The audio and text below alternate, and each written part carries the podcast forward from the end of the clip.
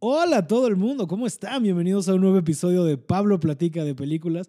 Por fin, un nuevo episodio de Pablo Platica de Películas después de casi un año de no subir eh, nuevos episodios de esto. Eh, pues estamos aquí de vuelta, retomándolo. Eh, los saluda con mucho gusto su anfitrión Pablo Araiza. Qué felicidad de estar de vuelta de este proyecto que, como varios de ustedes saben, casi desaparece. Este, de hecho, yo anuncié en alguna vez que saben que ella está muerto, pero luego una muy querida amiga Susana Medina, a quien le mandamos un agradecimiento enorme, fue la que me dijo como de, güey, no la cagues y mejor retoma eso, deja de darle tantas vueltas y, sigue con lo que ya tenías. Y pues tenía razón. Y la verdad es que sí, yo estaba muy ensimismado y dándole muchas vueltas al, tema, como lo escucharán, este, se menciona un poco ahorita con mi querida Grecia Castillo, este, la invitada del día de hoy, que este, sí, no vayamos a darle más vueltas, creo que explico todo con ella, pero pues este, y los que me siguen en, mis redes saben más o menos de que pues yo decía como de, ay, ya, güey, si hay de mucho de cine y comediantes allá afuera y me dijo mi amiga como de sí, güey, pero pues no te hagas, güey, lo tuyo, lo de la película se acaba quedando bien chiquito y todo lo demás es una plática. Y la verdad es que sí, este era un gran pretexto para invitar gente que quiero y admiro a cotorrear y pues, pues, pues más bien con ese espíritu continuemos. De, como digo en la entrevista, no quiero llamarle esto una segunda temporada, sino creo que es como eh, continuar con este proyecto, aunque sí tenemos nueva imagen y todo, este, pues no quiero considerarlo como una nueva este, una nueva temporada, sino como, como algo que está reencarnando, ¿no? Este, de las cenizas, como el ave fénix. y pues nada, sin más preámbulo, este, aquí los dejo con esta, esta plática que tuve con mi chingona Grecia Castillo sobre Mortal Kombat, gran película de, de los 90, desde el 95. Y como siempre, ya saben, este, si no la han visto en un rato, pónganle pausa, vayan a verla. Esta la van a tener que buscar porque no está en ningún servicio de streaming. Este, aunque la 2, quién sabe por qué, sí está en HBO Go, las demás, nosotros la vimos en DVD. Este, sí, recurrimos al DVD como si esto fuera Mesoamérica y este, pues, y todo bien hasta que de repente ese DVD estaba rayado y en la última pelea, en la de Liu Kang y Shang Tsung, spoiler alert, este, se empezó a frenar. Pero por suerte encontramos el resto de los clips en YouTube y la pudimos acabar de ver, pero pues nada, este, este, pues ya, sin más preámbulo, aquí los dejo con este episodio de mi querida Grecia Castillo hablando de Mortal Kombat.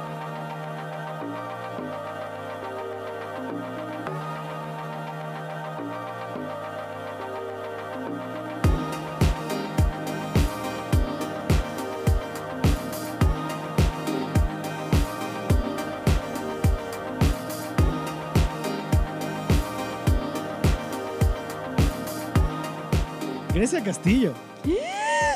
¿Qué sí, presente. Bienvenida. ¡Eh, ¡Qué emoción!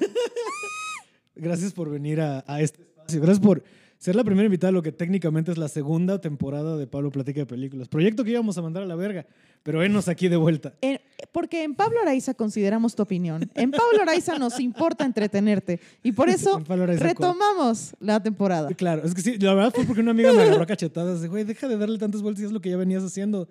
¿Qué mamas? Y yo, ah, bueno, va. Es que también te voy a decir que lo que empezó a dar flojero es que tenemos varios compañeros que tienen como producto de cine y dije, pues bueno, ya sabes, yo para qué. ¿En dentro de Pablo Araiza Producciones o no, en el no, mundo? No, no, del mundo, del mundo de la comedia hay varios, hay varios compañeros que están haciendo contenido de, de, cine. Es algo que me pasa a mí todo el tiempo y justo les pregunté al compañero Fran Evia de, Fran, ¿cómo le haces para tener programas? A mí ni siquiera me interesa lo que yo tengo que decir. ¿Por qué a alguien le iba a interesar lo que yo tengo que decir? Y me dijo, así pasa, o sea, uno conecta con la gente, tiene suerte, la gente, tú hablas y esperas que la gente que es como tú conecte contigo y ya. Y luego llegó Juan Carlos Escalante a decirme, ¿viste el Verguillas? Y yo, sí. ¿No oíste el consejo de, la gente le gusta la mierda? Todo es como el mismo consejo dentro del espectro de lo positivo y lo negativo. sí, sí, sí, fue lo mismo de alguna manera. Sí, pero creo que es muy valioso que estemos aquí gracias a la Paula Araiza Producciones. ¿Estás aquí en el Araiza Studios? En el este... Araiza Studios, que me encantaría que lo vieran. Tiene alberca, está en un coworking, o sea... No, hazme la buena. No, estás aquí... la gente que escucha esto estás aquí en mi sala, se acaba de fumar. Bueno, tú no, porque hoy te diste muy responsable.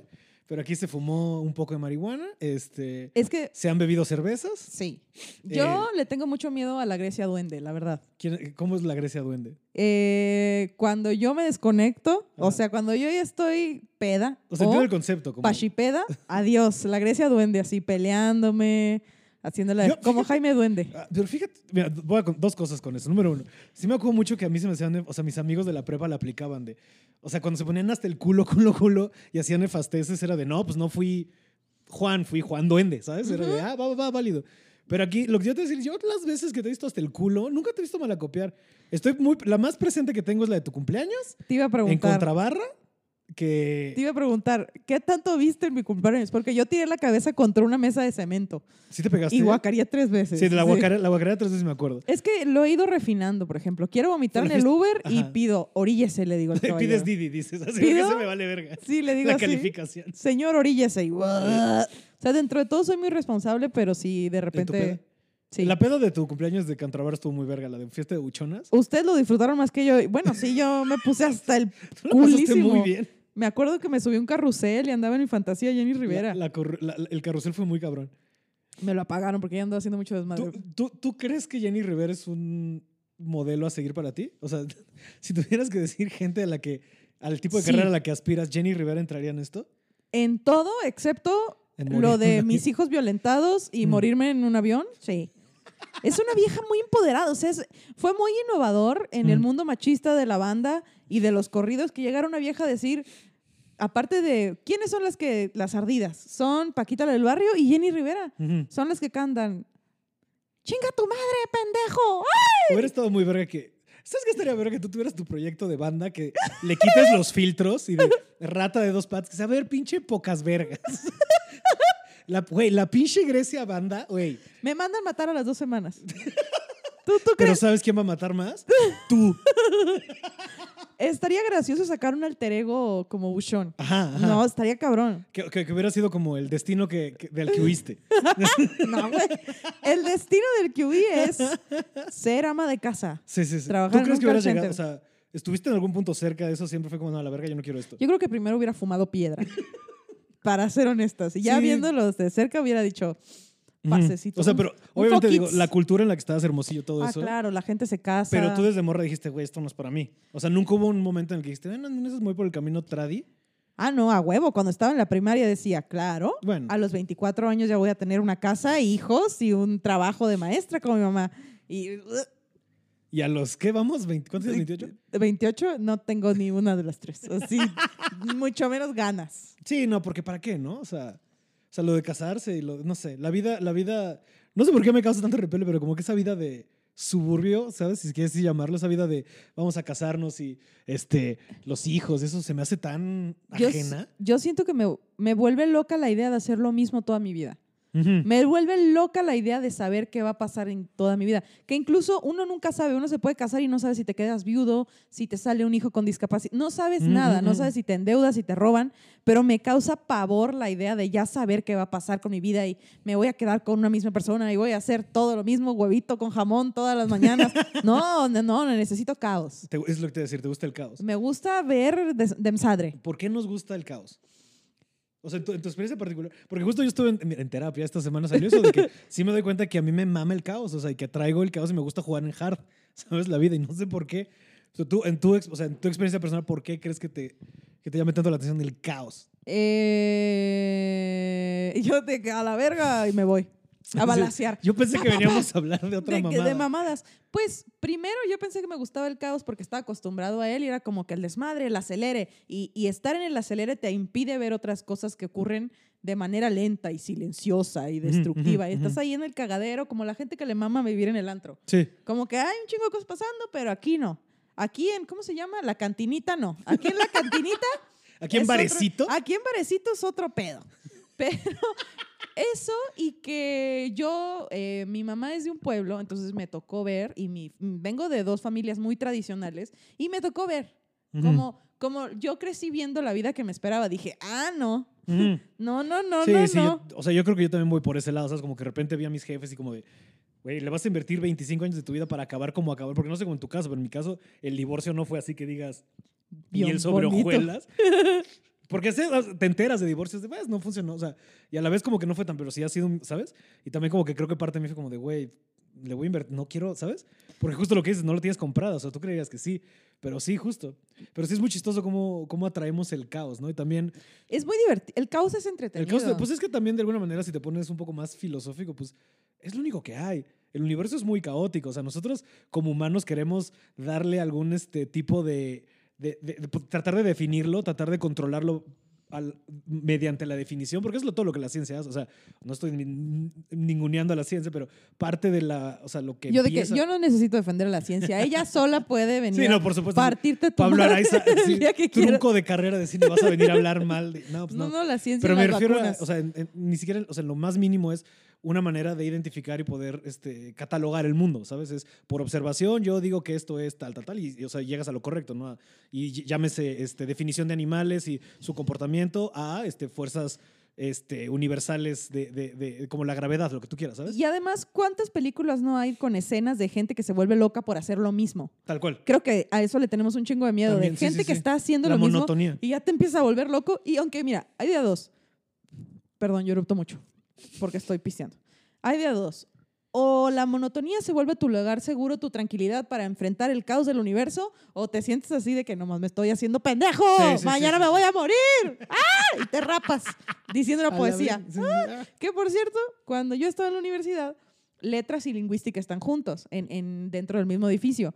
Y entonces yo un día salí de mi clase de sintaxis 3 al baño a orinar y Espera, ¿estás en estaba... una clase real o estás mamando? No, sí, Sintaxis 3. sintaxis 3. Entonces salgo de sintaxis 3 así con un dolorón de cabeza a lavarme la cara y está un güey así en medio del escenario de que separa letras y lingüística, rapándose diciendo una poesía y yo me envergué así de que... ¡Ah! ¡Wow! No sé por qué me envergó tanto. Sí, ajá, ¿qué fue lo que te molestó? ¿El hecho de que estuviera rapando en la facultad? Me pareció muy... O sea, ¿Lo porque... pretencioso del acto? Creo que ¿O porque que es algo que tú querías hacer? creo que fue envidia. Fue que eran las 11 de la mañana, Ajá. de que no había necesidad, de que el güey se está grabando, no tuvo, o sea, de que le valió verga. Y fui a avisar a dirección, así pueden ir a barrer los pelos, qué asco. Así que Wow. fui a lavarme las manos, fui a lavar la cara, ¿Y me esta bañé y persona a nada más tronó? ¿O qué le estaba Eh, pasando? él estaba haciendo un performance, o Mm. sea, en el lugar donde menos gente lo podía ver, pero Ujú, es ujú. como un saludo al Porque- rata.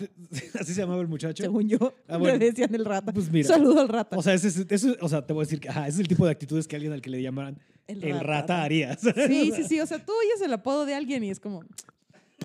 Ya sabes, ya sabes. Como el que nos contaron del. El. El. Cachachurro. ¿Cómo es? ¿El, El pescachurros. ¿Ah, cómo está esa historia? Estábamos Sí, sí, que estábamos en la casa de, de- en la fiesta de, de tu- de- del señor Flores Meyer. con Susana Estábamos- distancia. ajá, estábamos en, el- en su cumpleaños y era el compañero de, de, de escritura, Germán. ¿no? Ajá. Y Germán. Germán. estaba así, pero no, la historia no fue Germán. Es el compañero escritor que contó esta historia, ¿no? No, fue Germán. ¿O fue Germán? Dijo, pero la historia va así. A alguien le decían el Ah, pero pescachurros. disculpa, Germán. Entonces fue Germán, ajá. le decían el pescachurros porque porque en una de esas total que esta persona estaba en el baño y había gente esperando para entrar. Y no salía y no salía se tardó muchísimo. Y cuando salió pues dijeron ah tapó el baño pero no lo había tapado. Y luego le preguntaron qué pasó brother por qué tardaste tanto y no sé cómo el pobre pendejo sucumbió ante las preguntas y Sí. contestó. La, la anécdota que, con- que condenó su vida que fue es que sí había tapado el baño pero me cubrí Me- la mano de papel y destruí manualmente mi, Mi tapón. mi tapón. Mi Qué tapopón. puto asco.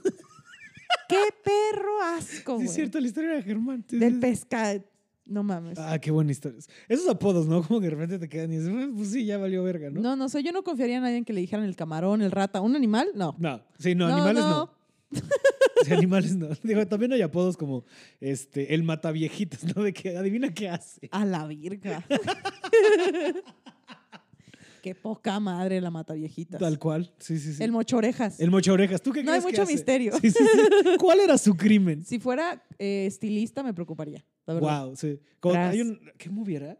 Creo que se llama como Seiren. No me acuerdo qué movie es de esos güeyes de los Farrelly. De los que hicieron Loco por Mary. Es la otra, que también sale Heather Graham, que salía. El caso es que ella es como la guapa del pueblo y se van a cortar el pelo con ella todo el mundo, pero ella no sabe cortar el pelo. Entonces todo el mundo sale con la oreja mocha, pero ella es la estilista. No, una pendeja. Ahí te va en Loco por Mary. Yo tardé un chingo en entender porque yo veía esa película, yo vi esa película de morrita y yo no entendí por qué a la morra se le quedaba el pelo parado. Ajá, hasta mucho tiempo después. Hasta mucho ¿no? tiempo después es ¡qué asco! Es una película, sí, sí, sí. Tremenda, tremenda y yo no entendía. Que mira, se ve con- mira, qué chistoso cómo se conectan las pláticas. Por ejemplo, acá estamos hablando de Jenny Rivera, ahora estamos hablando de, Loco por Mary. de ajá, que sale Cameron Díaz. Eh, ¿Tú sabías Y creo que por eso... ex- Que Jenny Rivera Ajá. le compró mota alguna vez a Snoop Dogg Ajá. y que estuvo en la misma escuela que Jenny Rivera. Exactamente. Chica, Ese yo- dato, es el me dato voló la cabeza de... Y su compañera era Cameron Díaz. Cameron Díaz iba en esa misma prepa. Entonces hay un punto en la historia en que Snoop, Jenny y Cameron Díaz iban ahí. No sé en el mismo salón, no sé en el mismo grado, pero en la misma prepa. Ahí te va también. Eh, Sailor Fag y yo fuimos casi, no a la misma plantel, pero al mismo escuela. O sea, y éramos amigos. en- Tex o lo que sea. O Ajá, sea, como Cobach. ¿Cómo se llama tu? Cobach. ¿Cobach? El Cobach, pronunciando sonorense. Colegio de Bachilleres de Sonora. Colegio- Así, eres. El Cobach. Y tú ibas en el... o sea, Reforma y él creo que iba en el nuevo, Nuevo Ujú. Hermosillo. Ok, ok, ok. Venga, No nos impidió ser amigos y ponernos unas pedas, ¿cómo no? eso está chido. Digo, ¿qué tan grande es ser? Bueno, ahora que lo menciono, o sea, algunas les pregunté y tú y Ray no se conocían realmente allá. No, porque Ray aparte me lleva varios años, como seis. Entonces, Ujú. Sí, pues mira, eso ya es una prepa, ¿no? Está cabrón. O sea, también es como de alguna manera, por ejemplo, Coquito y Celis y yo, que son los dos somos de Cuerna. ujú. Yo a Coco lo conocí por la comedia, yo nunca lo conocí en Cuerna. Pero allá sí es un tema de... Sí nos movemos en mundos muy diferentes, Coquito y yo, para que te miento. Este, no sé si tú y Ray... como que... No, o sea, él vive, o sea, digamos, en las zonas en las que vivimos de Cuerna. O sea, vivimos en zonas bien, o sea, bien diferentes. Y a pesar de que son, tú pensarías, pinche Cuerna está bien chiquito, no. O sea, sí somos como un millón de personas, una cosa así. Entonces, o sea, sí era bien raro. Cuernavaca, Y como- creo que también me saca un par de años. O sea, no tanto. Si yo tengo 32, él tendrá como 36, lo que sea. O 35. La, La edad es aterradora. edad es aterradora. ¿Te da miedo envejecer? Me, sí, porque justo hasta hace unos meses yo pensaba que si me embarazaba, o sea, si me embarazo arruino mi vida, pero no como cuando tenía 15, ¿sabes cómo? O sea, ahorita ya está todo bien, ¿sabes? Estoy en edad de, No, y estás en la ciudad donde puedes decir, bueno, tal vez ahorita no. tal vez, o sea, de que, uy, ya me arrepentí dentro del, todas las, como dice Poli, todas las clínicas de aborto están en la Condesa, por si no sabían.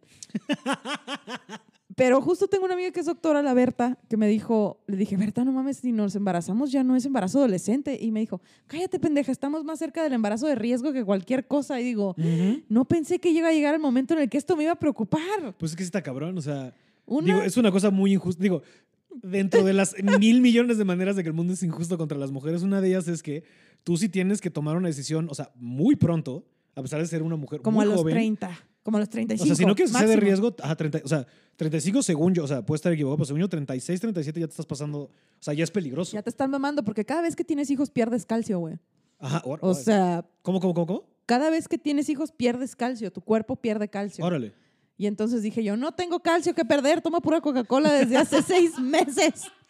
No tengo calcio. Sáquese la verga. Soy intolerante a la lactosa, ya no me queda calcio. De que no. Qué, qué loco. Me No, y- drogo mucho. Y te voy a Ah, decir que me drogo. Sí, pues eso también. Es irresponsable en este Yo a veces punto. he pensado que no esas, este, sí soy infértil porque dicen que fumar weed te, No. hace- te hace infértil. No sé como mujer, pero como hombre. Y dice que, por ejemplo, traer la laptop aquí como que te los va friendo poco a poco. O sea, como traer la- o sea si traes la laptop en las, Que sabías las que piernas. la razón por la que los huevos están fuera del cuerpo es para, le- para mantener una temperatura más fría que el cuerpo y puedan funcionar. Entonces me hace un poco de sentido. Dicen, como o sea, es lo que he leído por ahí. Entonces, yo creo que me lo digo Pacheco y en la compu ya valió verga. Toda la gente que no, yo sé fértil ya estuvo. Pero te voy a decir que, o sea, soy, sí soy un ojete y, y- y- y hablando de cosas que uno pensó llegar a la edad. Yo no sé si tenga tanto miedo. Fíjate, yo no le tengo tanto miedo a la muerte per se, porque he estado muy- no, la he tenido muy cerca toda mi vida. Yo de morro casi me muero como cuatro veces. Chica, Este, sí, sí, ¿qué sea, pasó?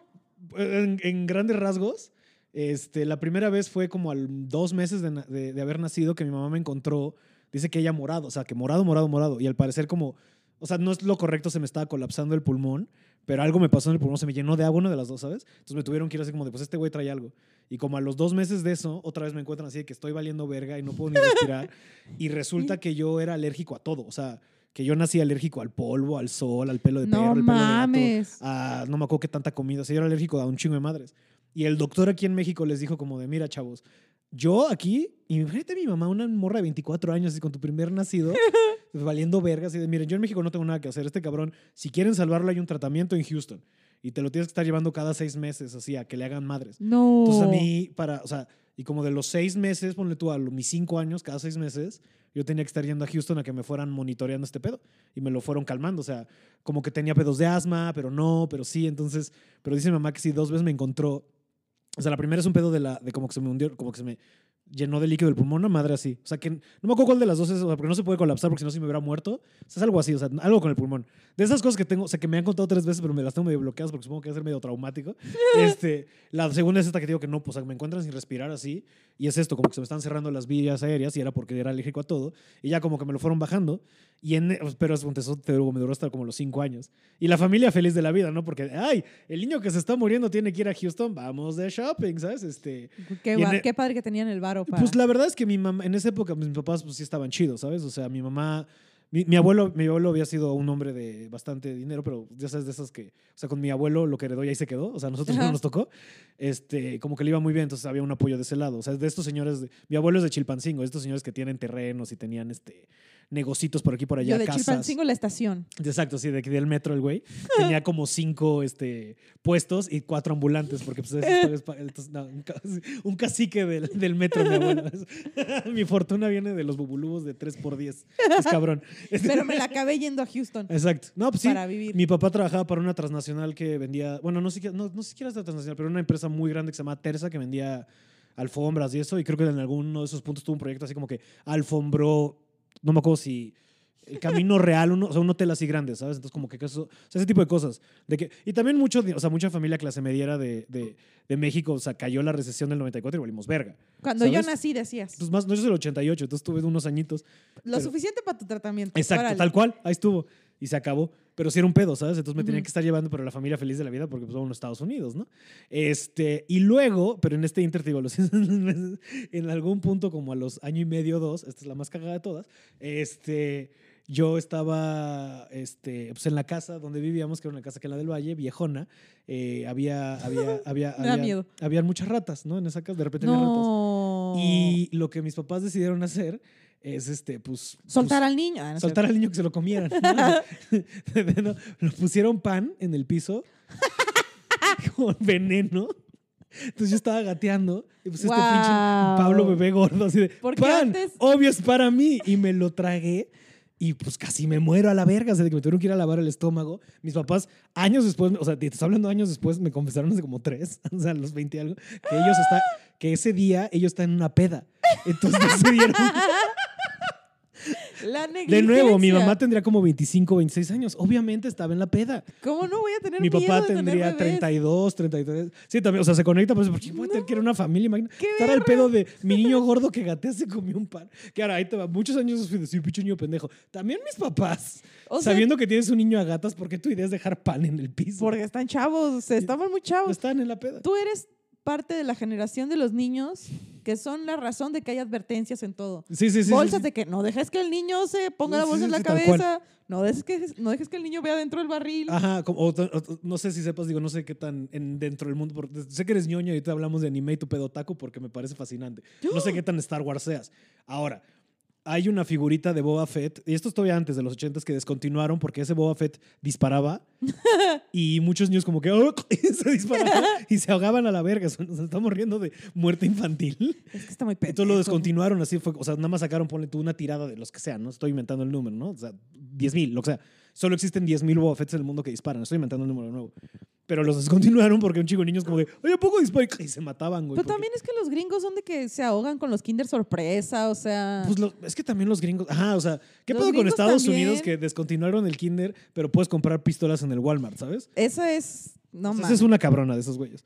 Pero también, Sí. por ejemplo, tienen este pedo de que, ah, hablando de los warnings y eso que, que hay en las cosas, fue porque una, o sea, el, el café de McDonald's, alguien como que pasa por el drive-thru, se quema así por el, sh- los demanda y es un demandononón así de millones de dólares y eso fue lo que los forzó a poner caution, o sea, Hot. precaución caliente. O sea, si tú estás pidiendo café y no sabes que estás caliente, estás bien pendejo. Ah, o sea, no mames con esa demanda. Con todo Pero respeto. pues es que los gringos tienen este pedo de que su sistema de ley, o sea, les da para estar demanda y demande por todo. Y, y es, un, y es- y es un- pues es que mira, es como todos los gringos, es puro ¿Qué show. quieres ser de grande? Demandar gente. Demandar. Pero esto, deja tú que se conecte con este, con tu no querer hijos y bla, bla, bla. ¿no? Este, ay, güey, se me el audio. Mientras Este, más creces, más miedo. Pero la da. mortalidad, ¿te da miedo envejecer? Eh, es- me, me da miedo envejecer en mala calidad. Ajá. O sea, yo quiero ser de esos viejitos que te, como en las películas, no me acuerdo qué película era, que te, que te rebasa en, la, en, el, en el maratón. Ya, ya, ajá. O sea, yo quiero llegar con buena calidad de vida. O sea, no O sea, quiero estar de que. Pero deja tú, me no nos proyectemos hasta duele. allá. Me estoy refiriendo ahorita. Estás sintiéndote algún tipo de ansiedad por ya no ser, o sea, estás, ya estás cerca de los 30, o sea, ¿tú tienes alguna ansiedad con, Sí, con el aferre de tu juventud? sí, de que, verga, tengo que llegar bien a los 30 porque si no el cuero se va a caer todo. O sea, tiene que llegar en un muy buen lugar o ya valió. O sea, mi enfrentamiento es de que lo que no cuidé ahorita ya valió verga. Ya no estoy en el momento de soy joven, eh, me puedo deshidratar. No, no, no, no. Estoy en una de soy joven, tengo que tomar agua o va a valer verga. Sí, sí, sí. Soy joven, tengo que hacer ejercicio. O sea, va a valer por- verga. eso sí. O sea, yo, yo a los 29 fue cuando empecé a hacer ejercicio. Dije, ahí vienen los 30 y fue cuando bajé, pues tú me conoces, ¿sabes? O sea, tú de a la verga. Fue por ahí, también fue desde, ay, cabrón, ahí vienen los 30, no quiero valer verga. O sea, ya tenía amigos con piedras riñón No. y es como de chavo. O sea, tengo un amigo que ya le dio gota dos veces. ¿Cómo te, se te quita la gota? Esa es mi duda. ¿No Pues es lo que no sé. O sea, no sé ¿Vives si le regresó, según yo. sé- Ajá. Pero pues el, el güey como. Bueno, tienes razón, tal vez no le dio dos veces y no ha tenido dos episodios fuertes, ¿sabes? De que ya, de que ya no le da la pierna. Pero es como que tus articulaciones no. Lo que entiendo es que se te llena, la, se te llena el músculo de ácido úrico. Es lo que entendí. Puedo estar equivocado, Ajá. pero sí es un pedo de. Lo dispara pues, el consumo alto de alcohol y carne roja. Es lo que te da gota. Sí, sí, sí. sí. Y pero aparte es un nombre muy chistoso, ¿no? Gota. La Este, gota. Pero no, o sea, entonces no tienes tanto miedo, o sea, no estás tan aferrado a tu juventud, como, ah, quiero seguir siendo joven, o sea, como en el chaborrocazo más bien estás asumiendo de, no, no, ya, ya estoy envejeciendo y es lo que sigue, entonces más bien, Hay que más, que llegar bien preocup- con... más que preocuparte, te estás, más que preocupada, estás ocupada. Ándale, ajá, estoy de que, bueno, o sea, va. está chido, o sea, no le tienes tomar miedo. agua, ajá, o sea, pues sí, ya, ¿qué es eso morirme?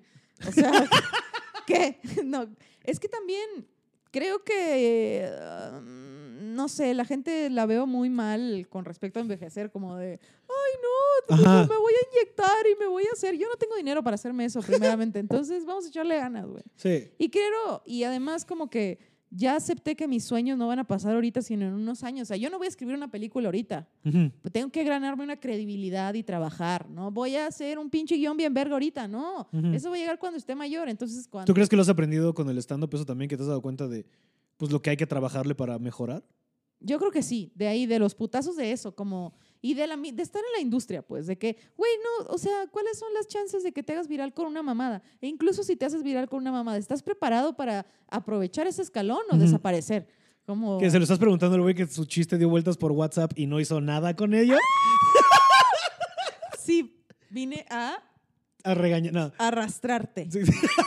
Vine a echártelo en cara como... Pues sí, no sé. No, no, no, no, no, no, no vamos a hablar de eso. estoy- A mí la pandemia me hizo como, es un, es un caldo de cultivo en el que estoy agarrando el pedo de muchas cosas. No es agradable, pero es como, es eso o morirme. Mm. Esa es la- así se va a llamar mi libro. Es Guau, eso, es eso o morirme. Tu especial a la verga. es eso morirme. No sé, tal vez mi especial. Tien- Tiene que tener un nombre bien pendejo. Ahí estuvo plebes y yo ahí. Me mama. Una foto en blanco y negro y solo se me ve la mitad de la cara. Ahí estuvo plebes. Ah, me gusta. O ansiedad, no sé. Wow. O sea, esto se puso bien ansiedad. No, y la verdad es que yo me. O sea, este. O sea, yo he visto el avance de tu carrera y, y me parece. Gracias. O sea, muy chingón, ¿sabes? Y sí me acuerdo cuando tú llegaste. Hasta el look te ha cambiado un chingo, o sea, ¿sabes? No sé si, o sea, llegaste como por pelos pintados, todavía la pinche Grecia medio buchonzona, o sea, yo me acuerdo los primeros carteles que salías era como, ya sabes, la pose de, de friki, ajá, de agachada, cholona. ajá. y poco a poco te fuiste, pues, no, o sea, como alejando un poco de esa imagen. De que me encantaría volver. Sí, pero al mismo tiempo es como, bueno, cuando yo llegué no hacía reír a la gente en Ciudad de México.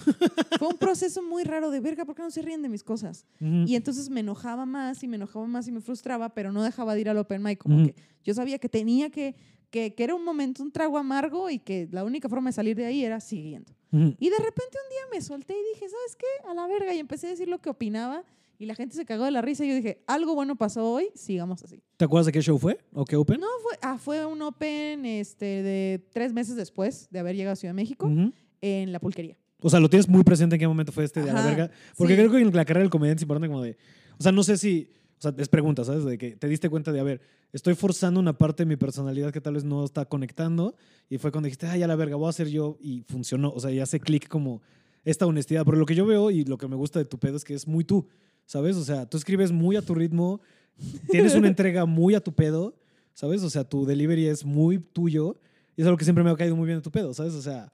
De mí- que es quejarme, güey. De Sí, que sí, sí. me estoy quejando, le estoy No, pero de también, pedo a y también me veces. gusta mucho que tienes estos momentos en los que te dejas ser ridícula. O sea, el que a mí me da mucha risa tu pendejada de el orgasmo masculino es como, uy, o sea, y ese güey. La verdad es que yo lo vi fue, güey. Me- sí, sí me veo, incluso me veo en las fotos yo que, güey, soy bien ridícula. Pinche vieja ridícula. Y, Pero- no, y me llama la atención, o sea, tú eres muy quedarte quieta, no te mueves mucho. sea, ¿Crees tú? Si sí. me ves, estoy moviendo mi piecito de la No, no, pero me refiero, tú no eres, o sea, tú, no eres una com- tú eres comediante de palabras, o sea, tú no tienes fisicalidad mucho en tu acto. Ah, no. O sea, de hecho, si mal no, si me equivoco, dejas el micrófono en el stand, tú, ¿no? Sí, hasta eres que de lo las que te necesito mover, así como que Sí, sí, sí, sí, sí, sí, sí. Y siempre, o sea, siempre has sido Siva, o sea, nunca fuiste de mover, de, De mucho. gritarme y moverme, No. no, requiere mucha ¿Te acuerdas cuáles son los primeros chistes que hacías?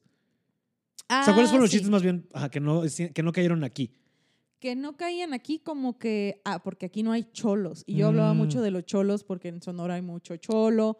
Y Tú empezaste, decía- te empezaste a subir allá, ¿no? Ajá. Ajá. Entonces hablaba mucho de los cholos, de que eran, sí serían muy de asaltar gente, pero le hablaban de usted a su mamá. Como, cállese usted a la verga, ma, no sabe nada. Como que, y aquí era de que, ¿qué, qué es un cholo? Sí, ¿Qué es sí, sí. Y ya, y ya después dije, ok, puedo hablar de lo que quiera. Y uno de los chistes que dijiste ahorita de Star Wars y así, me subí envergada a decir, a ver, a ver, a ver, dije, a mí me... Hay dos tipos de frikis. O te gusta Star Wars o te gusta El Señor de los Anillos. No hay más, no hay un punto medio, dije. Y a mí me caga Star Wars porque me quieren explicar las cosas con ciencia y yo no vengo a eso. A mí magia, explotó magia, muy bien, seguimos. Y a la gente le dio un chingo de risa de eso, pero Eso es gusta. algo que genuinamente pienso, como que las chistes son cosas de que yo me digo pendejadas a mí mismo en voz bajita y dijo, lo voy a decir allá, me voy a quejar. Muy Ujú. bien. Y así como que la gente, en lugar de... Yo quería proyectar una imagen, ser una persona y aplicar todas las técnicas que había aprendido. Y cuando me solté, me enjorobé y empecé a gritar mamadas, la gente dijo, ah, va.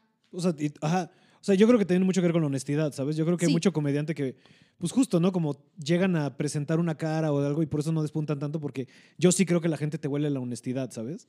Sí. Y, y va por ahí un poco, o sea, es como de tienes que ser lo más honesto contigo de tus ideas y de esto. Y, y eso está chido, eso es lo que está cagado que... Pero tú tomaste curso, ahorita que dices todo lo que aprendiste, ¿tomaste un curso? Sí. ¿De quién? Juan José Covarrubias fue a dar un, un curso a Ah, Hermosillo y ¿así lo tomé. empezaste? Sí. Ok, a ver, o sea, yo ya tenía como un mes haciéndolo sola Ajá. y llegó Juan José a dar el taller y yo de que, arriba, lo voy a Ajá. tomar porque me gusta un chingo este pedo. O sea, ¿ya veo open allá o cómo? Había uno, Ok, ¿qué día? Eh, jueves, ¿Y en dónde? en un bar que se llamaba La Voz, creo. Ahora, ¿La Voz? y, y ahí... Ven, ahí está. Oh. ¿alguien más que... Vemos que se subía allá? Eh, Jesús Torres salió en una... Jesús Torres, Juan Carlos Vargas, o sea, son comediantes de, De allá. de Sonora. Ajá. Y entonces tú te empezaste a subir. Y éramos unos siete pendejos. Qué diversión. Siete Y pendejos. se ponían bien. Y, ajá, pero antes de que llegara Juan José Covarrubias, hacíamos lo que nos diera la puta gana. O sea, era de, me voy a subir 10, me voy a subir 15, me voy a subir hasta que me baje. Voy a hablar de lo que me dé la ¿Y gana. cómo reaccionaba la Nadie gente? cabar- cabareteábamos a los tres días, porque el sonorense es muy carrillero. Sí. Entonces hacíamos mucho desmadre. Y se ponía bueno, la gente como que también iba a entretenerse. Pues Sí. como, ay, no hay nada que hacer, me voy a ir a ver estos pendejos. Y me regalan una cerveza cuando entro. Entonces, Eso está bien. era, y, y a mí me mamaba, güey. No, no, me mamaba ese pedo. Así, casi no salía a antros. Entonces era como, va, este es mi día. Es que aparte eso tenemos mucho, ¿no? Como, o sea, digo, a mí sí me gusta mucho ir al pedo y eso, pero sí es muy cabrón como el stand-up no solo es nuestra chamba, sino también nuestro punto para socializar, Sí. ¿sabes? O sea, yo soy un chico de gente que si no fuera por este pedo, deja tú, o sea, tú y yo no nos conoceríamos en la vida, ¿sabes? Y no nos Tal vez- llevaríamos si no fuera por este pedo. Tal vez en una tienda friki, de lejos así de De- contacto visual, sí, de- listo. Tal vez comprando un ramen así. sí, sí, sí, mm. Y Sí, lo sí, sí, de un momento. Así, ¿de dónde habrá sacado esa, Me- esa figura de esa figura Están de Sasha? vergas sus zapatos. Sí, sí, sí. Ya. ¿De dónde habrá ca- sacado esa figura de, Ese de, de mi coleccionable. casa? De, mi casa. Ah, ¿Estás viendo la nueva Attack on Titan? No, ya hablemos no la de voy esto. a ver Ya sé, ya es hablamos muy de cruel, esto. Sí, sí, sí, sí. O sea, tengo Ya me acordé que no te gusta. Miren, yo sé que tú no, pero gente que esté escuchando esto, por favor, vean Attack on. Ve, sí, véanlo. Mucha gente lo recomienda y todo eso y yo, la neta... ¿Cuál es tu anime favorito? Ey, no me preguntes eso. Está difícil. Está difícil. ¿Qué estás viendo ahorita que disfrutes más? Vamos a bajarlo. Me, a mí me mama el anime, el shonen, el que es pa' morritos. El de vamos a superar las pruebas con el poder de la amistad. Mira, yo... me- es mi perico esa madre. Yo lloro viendo eso. la amistad. Así veo la vida. Yo, yo creo que de tanto... Pero si es un género de anime, sea la A me mama, es mi favorito, es mi favorito. O sea, desde Dragon Ball Z, este, One Piece no, porque está más largo que la verga y dije, no lo voy a ver. Ah. Em, ¿Cuál es? One Piece es el del Fairy piratita. Tail, ajá. Ajá. Fairy Tail, Black Clover es el Mm. último que estoy viendo. Y yo así, que el poder de la O sea, ya, ya los más dark, o sea, Evangelion dices como no, pero Evangelion ya lo vi también y fue como lo que más me gustó de Evangelion es que todo mundo le quiere buscar una explicación y los creadores literalmente salieron a decir, güey, nomás entré a una iglesia una vez y me mamó y ya. Y la gente Ángeles, de que- Dios, vámonos. Eh, Te explico el final de Evangelion. Ni el güey que lo hizo sabe qué significa, güey. No lo puedes mí- explicar. Es algo que me mama de Evangelion que hay muchas, hay mucho, o sea, creo que es como una respuesta muy cagada de los, o sea, a la industria gringa que agarran este, otras mitologías y la hacen película. Esto es Sí. de, güey, nos vamos, bueno, diga, diga, déjalo gringo, pero sí, pero hablando de Occidente contra Oriente. Y esta vez fue de, vamos a agarrar su mitología, pinches locos, güey, de si Dios les va a mandar ángeles, órale, a la verga. Y luego la rola está increíble y la vieja que la hizo dijo, un día se la hice en un día. No sabía que se trataba el anime, no sabía que se trataba la historia. Me dijeron, haz esto Sí, sobre sí. ángeles. Ay, y yo, Es que también hay toda una. O sea, el anime. O sea, es muy reductivo, ¿no? Porque hay gente que piensa anime y es como, ah, sí, putas, ya sabes, y no, o sea. Porque la Es animación un- japonesa es todo un mundo. O sea, digo, no podemos comparar a Dragon Ball Z con Totoro, ¿sabes? Eso es a lo que voy. O sea. Y te voy a decir vi. que algo que tiene muy cagado los japos que me mama. Creo que nadie anima comida como estos cabrones, ¿sabes? La Todo se ve riquísimo en los animes. Todo te quieres probar. ¿Qué haces en la sopita, güey? Que Sí, sí. sí, sí. Yo me eché todas las de Estudio Ghibli, porque, bueno, excepto una que yo sé que me va a hacer. Evito las cosas que me van a hacer llorar. Porque no sé, no me gusta que me destapen la cloaca de las emociones. Sí, Así de por sí. ¿no? Sí, de por sí. Sí, yo de por sí trabajas un chingo para que estén. De que yo, Ah, así tranqui. que, como la Elsa de Frozen, conceal, don't feel. Así todo el puto día, así como que, para que me ponga la tumba de las luciérnagas. Sí, qué cagado. Fíjate que yo también trato de tener. de- no sé si sea sano, ¿eh? de tener tanto control sobre tus emociones. De no vas. Yo también evito ver cosas que voy a llorar, ¿sabes? No Por eso quiero. luego me gusta ver así como hor- horror y eso, porque sí- siento algo, siento algo. ¿sabes? Como- Pero está bien, seguro. Sí, sí, siento algo. O sea, a mí yo también evito cosas de que me hacen llorar, cabrón. Porque sí, donde me destapen.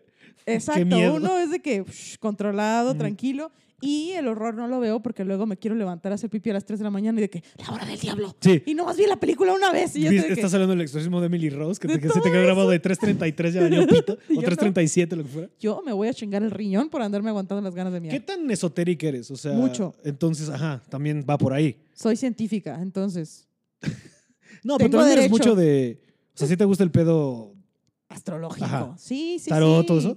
Sí, sí, sí, sí, sí. Em, Otros, o sea, otros planos de realidad, de espíritus. Pues mira, como que lo entiendo de ¿En una qué manera. que- ¿En qué creemos? Yo creo que más que nada, en una manera, yo lo entiendo de la forma más simple posible. Como, trata de ser buena persona. Trata de ser buena persona y tu casa va a, voy a usar comillas, vibrar bien y te vas a sentir cómoda y trata de no desearle el mal a los demás y como yo sí creo en eso de a mí me pasa que conozco a alguien y yo ya sé qué pedo con esta persona. O sea, mi novio se asusta de que yo le digo, no me gusta esta persona. Ajá. Y él de que, ¿por qué? No puedo elaborar, solo no me gusta. Y a los tres meses hace algo bien culero. Y yo, Ujú. ajá, eso era. Como que, Sí, sí vibras a la banda. más o menos. O sea, tam- pero también vibrar a la banda es mucho mi estudio del lenguaje no verbal. Ujú. O sea, también, también hago trampa, pues. Elabora. Yo puedo, yo me, yo me puedo dar cuenta cuando una persona se está esforzando en hablar de forma elegante. Yo me puedo dar cuenta cuando una persona está mintiendo. Yo me puedo dar cuenta cuando una persona, siempre que alguien está hablando conmigo, yo estoy analizándolo con mi formación lingüística, pues. Entonces es como que esta persona me quiere vender algo, esta persona me está manipulando, esta persona bla, bla, bla. Y entonces así la vibro. No es de que, Sí.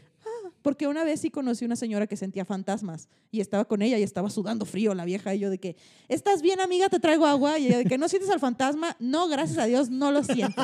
No, gracias. Gracias, no. Gracias, no Wow. siento la vibra. Pero, ok. Eh, Elabora en tu tema de la lingüística. Eh, por ejemplo, mm, O sea, bueno, sí, más bien para contextualizar a los, a los a las personas que están escuchando esto. yo digo, alguien es falso cuando... es- no, ¿qué estudiaste? O sea, Yo estudié lingüística.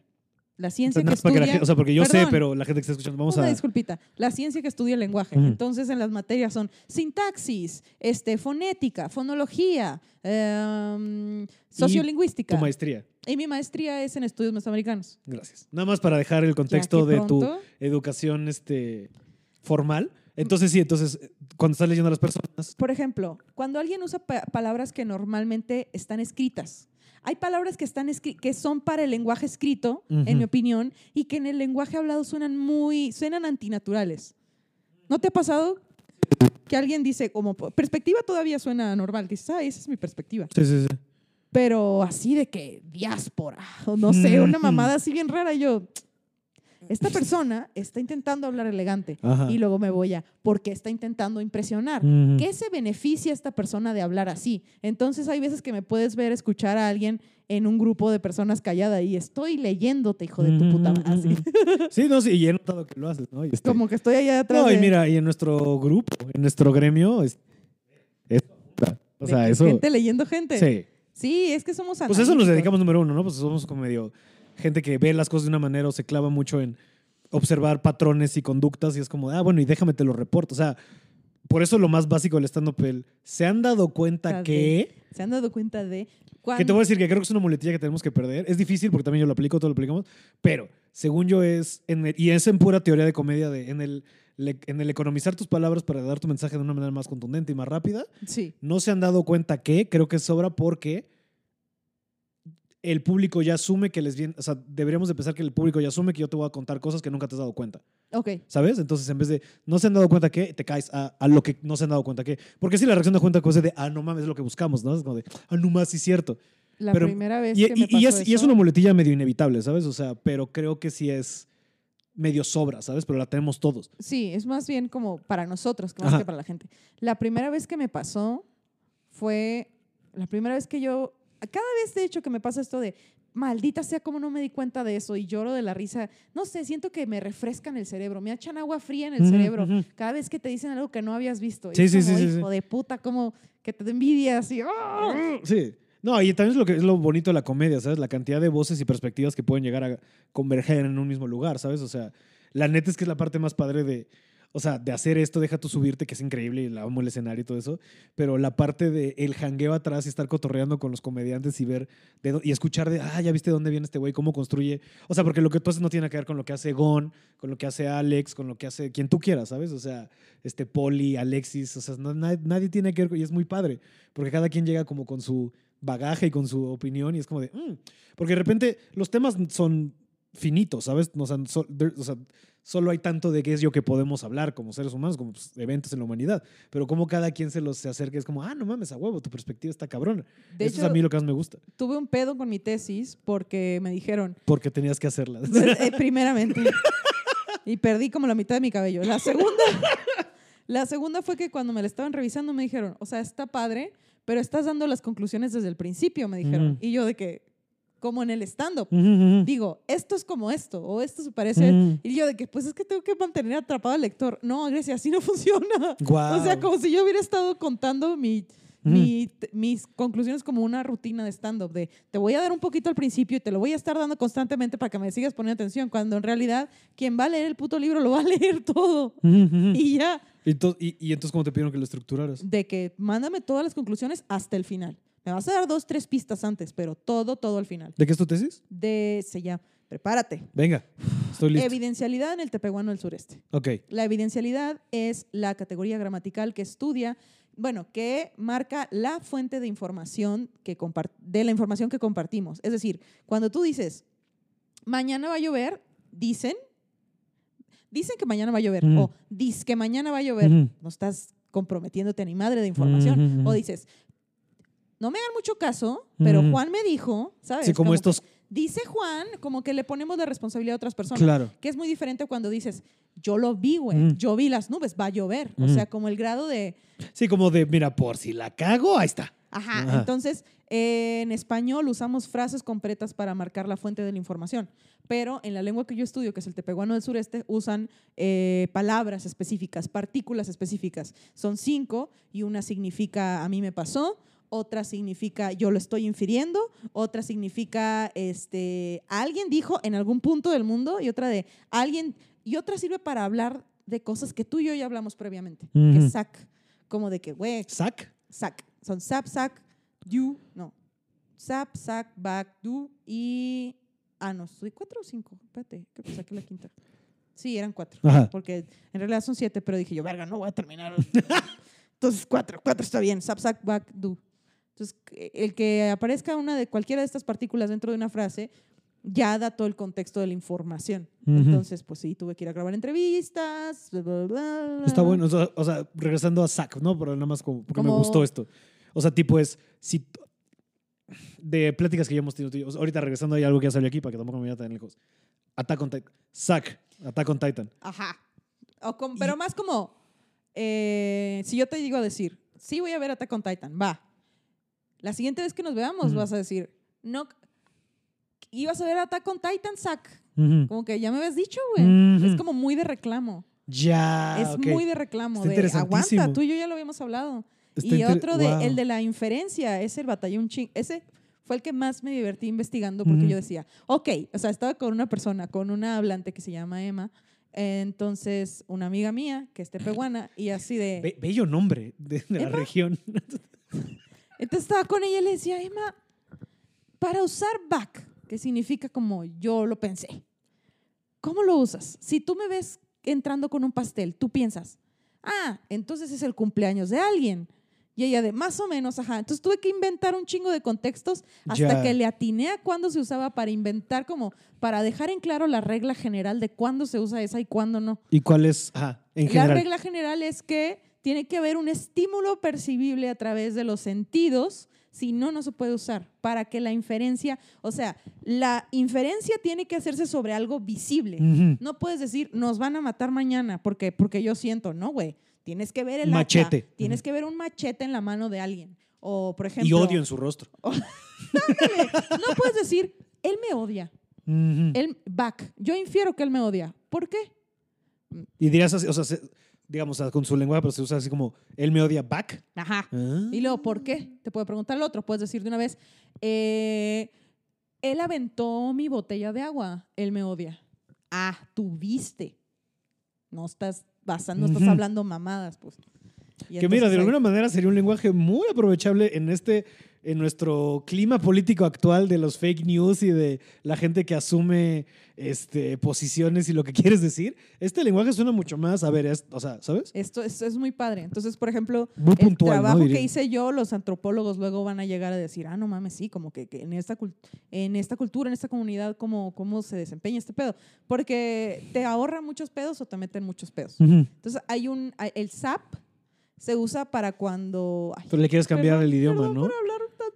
No, dale, dale, dale. El SAP se usa cuando es algo que alguien dijo en algún punto. Ajá. No pues es información, no es confiable. Yo te digo, van a abrir el Woco SAP. En algún punto escuchaste que iban a decir que ya. No te puedo decir quién, no te, bla, bla, bla. o te puedo decir, dijo, este, dijo Talavera, SAP, que mañana va a abrir el Woco. Mm. O sea, y pues no sé, no te puedo decir cuándo lo dijo, no te puedo decir a quién te lo dijo. Pues en algún punto de la historia es como alguien el dijo algo. Mm. disque. Y se usa mucho también en cuentos, en leyendas y en todo, como alguien lo dijo. Órale. Aquí está. Entonces yo hice, o sea, hice como unos experimentos de credibilidad, más bien de confiabilidad de la información basados en esas cosas. Y pues sí, fue un pedo. y estuve muchos meses. Está cabrón. Pero está muy interesante. Pero bueno, reconectando con todo esto, gracias a todo este estudio puedes leer muy bien a la gente y darte cuenta cuando alguien está siendo hiper falso. eh, con lo, de, lo que aprendí en sociolingüística en cuarto semestre. Como que, ah, mira, la gente te habla dependiendo de las intenciones que tiene contigo. Claro. Como, ah, ahora le va. Así como, ah, mira, me está hablando demasiado cortés, algo quiere. Me está, demasiado, me está hablando demasiado informal, está enojado.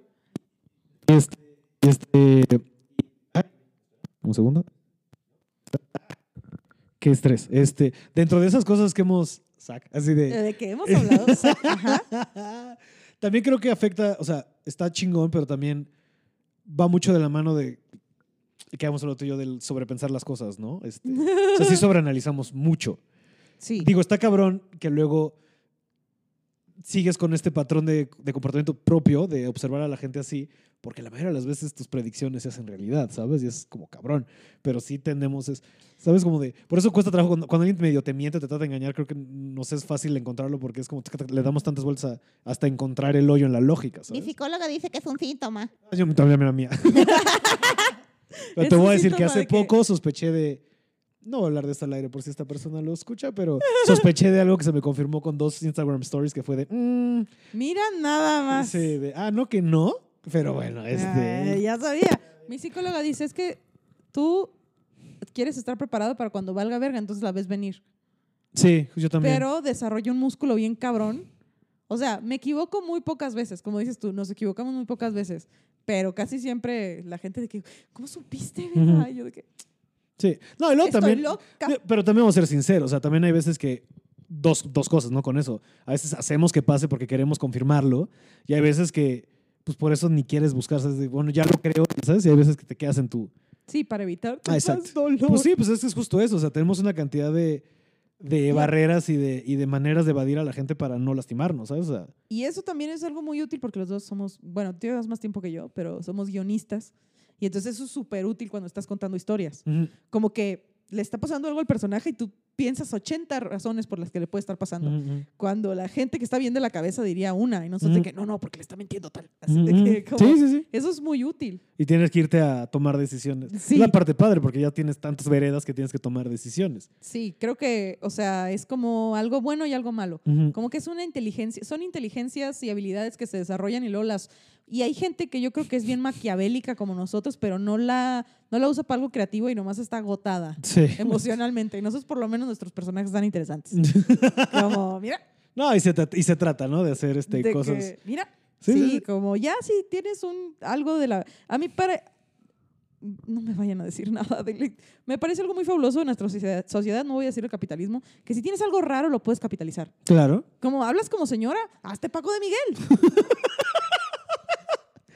Sí, sí, pues y también está cabrón la cantidad de gente que lo consume. O sea, a ve- a ve- a- hay tantas posibilidades de consumo, o sea, hay tantos ojos allá afuera que todo tiene la posibilidad de pegar, ¿sabes? O sea, mayor o menor grado de, masifiqui- de masificación, perdón, pero todo tiene una capacidad de ser reduitable, o, o- ¿sabes? Así yo andaba bien mamona diciendo, yo quiero crear, yo quiero crear un contenido que yo vería. Corte A, yo viendo gente haciendo comida japonesa chiquitita.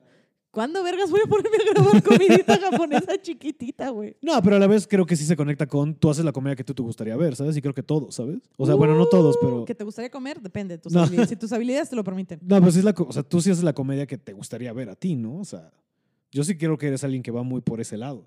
Ah, O sea, no, no te veo tanto cediendo a, sé que esto es popular, voy a hablar de eso. Ah, no. Es a lo que voy, ajá. Te entendía comida, no comedia. Y No, yo- comedia, comedia, yo, comedia. Haces comida, yo, mis habilidades no me lo permiten. Puedo hacer arroz con kimchi y ya. Y las tlayudas de la otra vez que nunca se llegaron a hacer. No, está cabrón. Ahorita... Ay, ves. Maldita se está mucho esto. Ahí está. Ok. Este... No, lo, lo que más me risa me está dando es que llevamos 49 minutos. Y nadie habló de la puta película. No, vamos a hablar de ella. Está bien. Pero lo que más me risa es de todo lo que estamos hablando de... Había un punto hace rato que creo que sí lo pude conectar con... Oye, ¿le tienes miedo a la mortalidad? Ay, se me fue. Pero o sea, No la pesqué. está mejor, no, está mejor que se nos haya ido porque prefiero hablar de... Pues mira, ¿de qué vamos a hablar sino del clima? Pero bueno, este, para regresar un poco, porque y esto es un contexto muy cagado. Veniste a hablar de... Mortal Kombat. Que sí, honor a quien honor. Para empezar, La mejor canción... Es el mejor... O sea, la mejor canción original de cualquier película. Vamos, o sea, la película y aparte. El ¿No era del videojuego? no, la canción es de la película. O sea, en el fueron- videojuego era otra cosa. Fueron con un DJ bien perico y le dijeron, Sí, sí. ¿queremos una rola? Si quieres una rola, ¿Has jugado Mortal Kombat? de claro. Haz una rola. Uy, el güey. pa, pa. Ta, ta, pa, pa, pa, pa, pa. Y aparte, y tienes ampliados todos los finish, ya sabes, como de... Sí, y si, si tú vas a un gimnasio, ay, amigo, que- amiga que nos escucha, tú, si tú vas a un gimnasio y en tu gimnasio no suena esa rola de Mortal Kombat en algún punto del día, salte, güey. Esa, esa gente no cree en la superación. Esa gente no quiere que te pongas mamado. no quiere que te Pero pongas qué, mamado. qué, qué gran rola. Pam, eh, pam, pam, pam. Y, y empieza así, o sea, la película te la suelta, así es como de... Tarán, tarán, tarán, tarán, tarán, Y. Y luego cae Nap, este güey teniendo su pesadilla. Que yo creí que era un flashback. Yo también, la primera vez que, o sea, ahorita te decir, no es una pesadilla. Y está cabrón que te recibe la pesadilla y un telegrama No, no. El telegrama ya estaba ahí. del Western Union. Sí, cierto. sí, Ya sí. estaba ahí. O sea, el güey dijo, ay, luego lo leo. ah, voy a evadir. Y yo, Trácate Y vámonos. Que es algo que me gusta que tiene Mortal Kombat. Vámonos por partes de la película. La que Tranquilo, hace mucho no la veía, la acabo de ver contigo. Este, rara vez pasa eso con los invitados, pero hace- estuvo muy divertido verla contigo porque, número uno, hace mucho no la veía. Número dos, empezamos a notar un chingo de cosas que Se yo nunca dicen había muchas notado. pendejadas. Sí, Se eso dicen, también. Se dice. Este, pero Me gusta mucho cómo presentan los personajes, que es como de, a ver, Liu Kang va por venganza, Johnny Cage va por ego, Sonya Blade, que parece Por lo que dice, también. por porque quiere, bueno, no es que tanto venganza, es como por su eh, enajenación con este güey que se le ha escapado. No, pero mató es a su venganza por su compañero, ajá. Mata a su... Pero en inglés dice partner. Podrías Partner. decir que es lesbiana. That's true. Pero creo que sí es muy claro que es su- el policía, ¿no? Porque, bueno, quién sabe, ¿eh? No, No, pues yo no me acuerdo no asumamos ningún tipo de nada. Ajá. Nada. Entonces le matan al partner, al Y compañero. este güey quiere buscar a Y Kanye, esta vieja a Kano. dice... Lo, me lo Yo voy a voy porque chingar, me y lo me voy a mama quebrar. que sea Buchona. la muchacha de Billy Madison, es esta güera. Esa es otra, que cuando de- se discutió aquí que cuando uno ve a una mujer sabe si se puede agarrar a vergazos o no. Tú ves a Sonya Blade de Mortal Kombat 1995 y tú dices, ella no te mete un vergazo duro. Sí, no. no, ajá. Ella necesitas tener el pinche cuello del tamaño del muslo, güey. Es lo más chistoso. Dentro de una película donde estamos hablando de un torneo en el que tienes que agarrarte a vergazos para decidir si, se inva- si, si la Tierra es invadida por otra realidad o no. Donde hay un güey de cuatro brazos. Donde hay gente que chupa almas, que es su poder.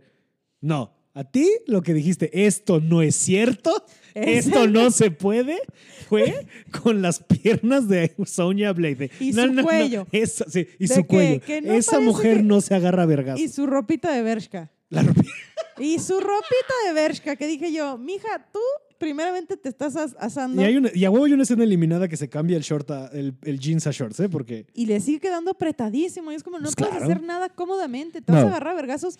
Ponte un legging. Ponte un algo. Mira la kitana ahí con la kitana trae. Bueno, la kitana sale bien. China, la princesa guerrera. Sí, sí.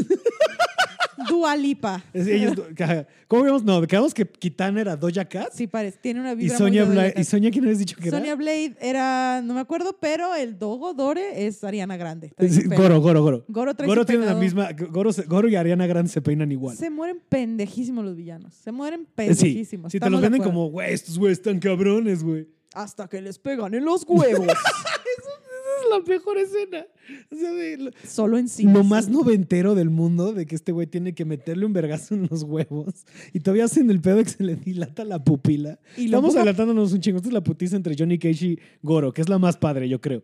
Y vamos en la presentación de los personajes. Los personajes, de verdad, había un muy buen guionista. Dentro de, dentro de esa sala donde dijeron, vamos a hacer una pinche película de Mortal Kombat, había un pendejo o pendeja que dijo, lo vamos a hacer bien. lo vamos a hacer bien. ¿Qué podemos justificar y qué no? ajá, ajá. Ok, es un torneo que define la humanidad. Eso, Ya es- eso, se eso no lo puedo nada. mover. Eso no lo puedo mover No. porque eso es del videojuego. ajá. Entonces, ¿qué andan haciendo toda esta bola de vergas ahí? Ah, psh, ay, pues algo emocional. ah, no, Vamos a presentarte. Nos vemos el próximo jueves. A ti te tocan estos tres, a ti estos tres. ¿Por qué quiere estar cada quien? Nos vemos el jueves. Y lo hacen bien, o sea, te digo, Johnny Cage el ego de, no, es que creen que soy falso, pero sí, sí, me- sí, sí, sí- me sé madrear, güey. Que, que, que ego frágil, que machito, ¿no? El Johnny Cage. No sé, ¿cómo se llama este señor? Chuck Norris. Ajá, ajá. Tú le dices a Chuck Norris, eres falso. ¿Y qué hace Chuck Norris? Te mata. Le vale verga, güey. Le vale verga. Chuck Norris no, te- no te debe nada, güey. Sí. Es como esos comentarios de, de, ya sabes, de la gente de, oh, pinche Arjona vale verga. Y Arjona se limpia así con, Con billetes, de que ni existen, así de un billete de 100 mil dólares. Entonces, Ay, pobre de mí. ya te cuestionas la inteligencia emocional de Johnny Cage. ahí. Sí, sí, sí, sí. No, tengo que ir a, tengo, no, yo voy a ir a demostrar con mis 17 maletas Louis Vuitton que yo sé verguearme neta. Porque yo veo en todos a la aprobación de mi padre. Sí, tal cual es eso. Va. Que te voy a decir, y con todo y todo, o sea, con todo y que Liu Kang y Sonya son verguísimas, o sea, al que más difíciles le tocan es a, a- a Johnny Cage, con, o sea, ahorita que, porque es Scorpio y Goro. O sea, Liu ¿Será Kang a quién se agarra madrazos. Liu Kang se agarra madrazos con, ¿El mero mero? con, o sea, bueno, al final, pero al principio, su primera putiza es contra este güey de Jamaica bajo cero. El de amigos. el de amigos. El cuavo. con el cuavo. Se agarra vergazos con el cuavo. Se le toca. Sub-Zero y le toca Shang Tsung y ya. Pero se pelea con la kitana O sea, también. pero eh, se fajan. Pero, ese es un más perreo, un perreo intenso. Es un perro. sí. Pero sí, como Si bien que- pudo haber estado sonando bichota y estos dos ahí. Pero no pueden con mi pum pum de Sí, sí, 10 sí. mil años. No sé. Porque para esto te dicen Kitana tiene 10 mil años y ni un puto. Y tiene Una ni una arruga. Nada. Y, tiene, y también tiene este pedo de que se la maman de. Sabes, en las películas cuando llega alguien a darles información y no se las dice. De, en tu próxima pelea recuerda el elemento que da vida. Chi- dile agua. Chica, te- te- ¿viste la, hablando de economía de palabras, así de psh, agua, así, Pero ni se iba a dar cuenta el otro. Digo, no sé si hay reglas de un pedo de honor, de no le puedo decir decir, porque sigue siendo la hija adoptiva del malo, ¿sabes? Entonces no sé si haya por ahí un pedo de no, no le puedo decir, pero le puedo dar pistas, ¿ya sabes? Sí quiero que se madren a mi jefe. Ah, quiero, quiero que ganen. Llévate una botellita de agua, compa. Llévatelo. Sí, porque también, o sea, y es muy raro todo, porque Raiden se las deja y bueno, este, pero estamos adelantados. Pero sí, Sí. Johnny Cage le toca, su, su primera putiza es contra Scorpio y de lo que hablamos de que como no se lo agarra en el bosque, no sabemos si es extraoficial. ¿Qué es lo más cagado, no? De cómo te presentan Mortal Kombat, que parece como, como campamento de verano, de que tienen a las 7 vamos a cenar, a las 9 es la primer putiza. Hay un staff. Hay un staff, sí, un Hay staff staff de mamados. que tienen todo bien limpiecito. O sea, tienen sus arenas donde se agarran a putazos y donde no. Pero bien Y barriditas. ahí hay un chingo de testosterona, güey. Y, y- y la neta, a mí lo que me da risa. Paella que voltean a la verga. Eso me dio risa. Que la gente apenas está empezando a botanear y el malo les dice, órale pues. Y salen los mamados y empiezan a mover las mesas a la verga. Mm, mm. Yo me encabrono, la neta. No viajé en un barco fantasma ocho horas, güey. Estoy cagando de hambre. Para que vengas a hacer tus mamás. Déjame agarrar un Pues un taquito. poquito de jambalaya, es que se ve bien chida. Se ve verga también eh, los quesitos en las mesas. Ah, que ah, de, de Cano y de donde está Goro, ¿no? Cuando hablan. Que está la. la, la, la, la- la- Sonia Blade. no, la- es que está este cabrón Cano comiendo sus tres pollos y ahí el queso de 1500 baros del City Market. Se ve el queso caro. Sí, es, es- caso. Ay, güey, ese set está bien, verga. Muchos sets. Y lo que dijiste me dio mucha risa. Es este pedo de que aparte es este set que está lleno de velas. El pobre pendejo de continuación de puta que salga en una toma, porque si no, no me van a dar mis velas. Tienen una toma, oigan. No Si se tiene una mamen. toma que nada más tengo. son las un velas que hay. de fotos, tomando un verguero de fotos de, ay, no puede ser, así. Pero me gusta que aparte estamos hablando del 95, ahí eran de. No. De que todavía tuvo que ir a revelar el rollo de sus fotos. Virga. Sí, de que es un puppet y es un solo actor. Eso está un- bien, verga. O sea, creo que la decisión de que Goro sea un puppet es mi cosa favorita de la peli. Había gente tomando muy buenas decisiones ahí. Y a la vez muy malas. Para lo que tenían. Sí, como que la mitad de O sea, el CGI de Reptile es feo. Sí, Y- pero yo creo que vieron el puppet de Reptile y dijeron, "No, nos vamos a arriesgar. Sí, va. que es tan culero que, Que te digo que a mí hecho". lo que más risa es que esta movie la dirige Paul W. Anderson, para no confundir con Paul Thomas Anderson, porque son cines muy diferentes. Porque ¿Qué hace Paul, Paul, Thomas Anderson? Paul Thomas Anderson es el de There Will Be Blood y Punch Drunk Love y este, ¿cómo se llama? The Master y... ¿The Master de Jet Li? No, no, no, No. este es- no, no, no. Ese es The One, perdón. Y, y, sí, y aparte este sería como cerca de este mundo, ¿no? Paul Thomas Anderson es como cine de arte, es como este... O sea, There Pero los nombres suenan de películas de putazos. The Sí, Master. There Will Be Blood. There Will Be Blood. ¿Qué otra era? Sí, suenan películas de putazos. Excuse you. Yo así de... No se ve tan diferente. ¡Wow! No lo había pensado. No son tan Punch, Punch Drunk Love. Mira. O There sea, Will Be Blood. Sí es la misma, Hay güey. una que sí, sí, sí, la otra sí, la que saldría sería de Phantom Thread, pero podría ser una técnica. Sea, bien fuera una película que es de, Jean-Claude Van Damme que se ¿Has llama? The Phantom Thread, que es, ya sabes, y lo ti- toda la película se trata el tratar de sacar la técnica y es una técnica. Si algo le agradezco al Canal 5 es haberme puesto ahí al alcance de mi mano películas en las que mi puta vida iba a ver y aprender a valorarlas porque no tenía cable. Entonces como las de Jean-Claude Van Damme. Como la de Furia Ciega. ¿Viste Furia Ciega? No, pues no sé cuál es. Verga santa el niño de Atosha, güey. ¿Cuál es Furia Ciega? Furia Ciega es un güey que... es- Furia Ciega original era un samurái ciego. Ujú. Y luego la, la pasaron por el filtro de Estados Unidos y es un güey que está ciego y trae un bastón, pero es una espada. Entonces agarra a vergazos toda la Guau. película para salvar a un niño y la chingada. ¿Con, con quién es esa? No me acuerdo. Suena Steven Seagalesca, pero no Podría debe ser ser, Steven- pero no, es un güey güero y entonces está cuidando Porque a ti te niño. gustan las películas de putas. Es que antes de, de seguir con la trama y eso, cuando te pregunté, a ver, ¿qué película quieres venir? a-?" Me dijiste opciones. De vergazos. Entre, entre ellos, básicamente me dijiste esa 20, o sea, me dijiste, un- sí me dijiste un par como serias, que fueron, ahorita no me estaba acordando. Amelie. Amelie, ajá, Ay, me da- es mi zona de confort. ajá. Amelie Eh, y no me acuerdo con la otra, pero en general... Atomic Blonde. Atom- ah, pero ajá, desde ahí saltaste como de... Y tu ne- siguiente mensaje fue, cualquier cosa que sea de acción, jalo. ¿Por qué las películas de putados te maman tanto? Fíjate que ahora que lo dices, no me gusta la acción tipo, este, uh, ¿cómo se llama? Tom Cruise. No me gustan. Me gustan estas de vergazos de artes marciales. No sé, me gusta Sí, ver a la gente Damme, brincar, agarrarse a putazos. Y además porque en estas películas la trama no importa tanto, lo que importa es el vergazo. Claro. Entonces de repente se sacan unas tramas Como del me estás diciendo que la venganza de Liu Kang por la muerte de su hermano no te importó. Ay, un poquito. O sea, ahí, ahí sí había un buen guionista, pero de repente la de The Fighter, ¿cómo es? De Boxer. ¿Cuál, cuál, cuál, cuál? La de Jean-Claude Van Damme, que matan a... Son Kickboxer, dos- ¿no? Sí, y otra de dos hermanos gemelos Sí, sí, sí, se intercambian y los dos son actuados por Jean-Claude Van Damme. Verguísima. Sí, pues te digo que tiene esta que es este, que es básicamente más o menos esto, pero es que ah, justo hablando de cosas que deberían ser Jean-Claude Van Damme sale en la película de, de personas de Street Fighter, Live action. live action, que no es buena, es malísima. Y Bison es Raúl Julia, que es el güey de los Adams, ya sabes, el que le hace de. Uy, no, me urge, me urge ver eso. Ajá, es verguísima. Y Cami es Kylie Minogue. Es un trip. Ahora, lo cabrón de esta película es que Kyle, el personaje de Jean-Claude Van Damme, es el gringo más gringo. Y aquí les vale pito y trae un acento así de Jean-Claude Van Damme. Pero él tiene una película que se llama The Quest, que es yo creo que mi película favorita de Jean-Claude Van Damme, que esa película debería haber sido Street Fighter, porque tal cual se trata de una putiza con este pues con diferentes nacionalidades. Es como una ONU pero de vergazos. Así, debe, así se arreglarían los problemas Sí, más rápido. ¿Tú crees, que, ¿Tú crees que Irán trataría de desarrollar armas nucleares si hubieran putazos? Si estuviera Jean-Claude Van Damme Eso sí, los chinos ya hubieran granadas. sí. Sí, a huevo. Pero este. En chinga, en 10 minutos se resuelve el acuerdo de. París. ¿Lo Sí, firmas sí. o no, hijo de tu puta órale, madre? puto. ¿Vas a firmar o no el acuerdo de la ecología? Vergazos así entre? Trump y Macron. Uf. Este, pero entonces se trata de eso. ¿no? O sea, eh, que, que hay un premio, no me acuerdo por qué llega a Jean-Claude Van Damme realmente, pero hay nacionalidades a vergazos. Y era bien chingón porque de repente, aparte, había diferentes este, artes marciales. y Eso es muy bello. Y aparte, Jean-Claude Van Damme puede hacer un split bien cabrón. Sí. Y entonces en todas las películas tenía que haber una escena de él De split, eso. sí. De que split. ni ver. Hay unos que ni nada que ver, nada, que de repente sí está, está limpiando calcetines y hace un split a la verga. Sí. Y aparte, mi conexión emocional con las películas es que Ajá. mi papá le maman. Entonces yo veía con él películas de Ahí eso. está. Y, entonces ahí de, y me decía, esos sí son hombres, Grecia. Y yo, ¿Y usted por qué tiene opinión de los hombres, papá? Le "Sí, decías. papá, ¿y cuál no? Así. ah, bueno, pa. Así, mi papá viendo peleas de artes marciales mixtas y yo, que me agarrara así a putazos ese Mm. güey, como bolsa de hielo. Verga. ¡Tra! Así. Yo viendo a los güeyes frotándose ahí en aceite. Pero entonces viene de ahí, o sea, más que nada. De con mi papá. y Tienes Ajá. una conexión, o sea, te gustan porque era una manera de convivir con tu jefe. Sí. Ok. Y también ahorita, y ya de grande les veo tantas pendejadas. No, no me acuerdo qué película es de Jean-Claude Van Damme en la que, pues, obviamente se está agarrando a putazos en Tailandia o Vietnam.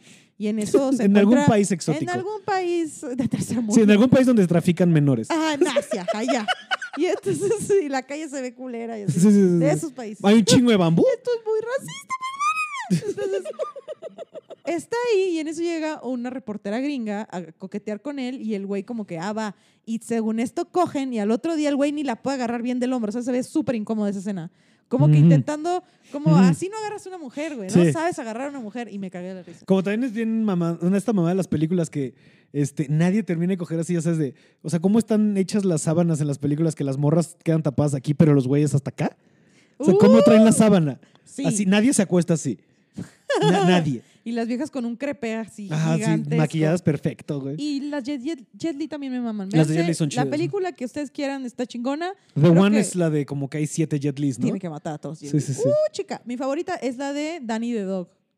¿Danny the Dog se llama? ¿De Jet Li? Sí. Ok, No, sale Morgan Freeman. ¿No la viste? creo que no. No, sí, sí, sí, que lo tienen como una jaula. Sí. Sí, sí, sí. Ah, como que lo activan. Unos putazos sí, sí, sí, sí, sí, sí. y Jet Li. yo- ¿Viste una que se llama este, The Raid? Que es, esa es, creo que, no, no es tailandesa, creo que es tailandesa. Este, y es de unos güeyes que tienen que llegar como a una unidad habitacional que está tomada por unos narcos y tienen que llegar hasta el piso de arriba. Es como más nuevecita, es como del 2000, quiero decir, La tengo que ver. 17, 16. güey, Peliculón. The Raid. O sea, si te gustan de estas de putazos, esa la recomiendo ampliamente porque es tal cual de esas de que te medio setean la misión de, ah, tenemos que, son como un SWAT, ¿no? Ajá. Tenemos que entrar, bla, bla, bla. Primer balazo, alguien se muere. A la verga, putazos. Y cada nivel la van habiendo más putazos. Uf. Como no sé si viste esta que se llama Snowpiercer, que es la del tren que va dando vueltas en el mundo y sale el Capitán América. La dirige el güey que dirigió Parasite, ahorita me acuerdo el nombre, el coreano. Ok. Pero bueno, esta película también es bien verga porque como que cada ¿Ves? vagón es otro nivel. Uh, ¿Qué es lo que me gusta de, bueno, regresando a Mortal Kombat? Que tiene este, pues, aparte de que claramente van como avanzando niveles, también tiene este pedo de como el guiño a los fans que suben las torres, ¿no? Como se la torre de la Ah, subir. se va poniendo más cabrón. Pero aparte, lo hablábamos viendo la película que te venden un villano y te lo venden cabrón de que es bien verga y Mm. mira cómo mata a alguien comiéndole la cabeza. Y en la siguiente escena le pegan los huevos, le Y aventan un balte de agua y se muere. Sí. O sea, lo vencen bien pendejo. No sangran venciéndolo, no les rompe un brazo. No es como en Karate Kid que ya está bien puteado el Daniel San y se lo putea aún así. Este es de que, ¡ju, ju, ja! Sí, ¡Ay, sí, le gané! Sí, sí, sí, como que Con el nunca. poder de la amistad. Nunca. se conecta. Claro, con el porque poder al de final creer es- en ti mismo. Ah, mis amigos me van a salvar. Otra vez el poder de la amistad. El poder de la amistad. Con gente es- que no deberían de haber gen- relacio- este, generado lazos afectivos. Se conocieron dos horas en un, ocho horas en un barco y ya son Pero súper estás de acuerdo que fueron perritas juntas. Bueno, todo el sí. tiempo eran bien Son bien acá, sí, sí, to- los tres. Todo el tiempo contestándole la patrona, las tres.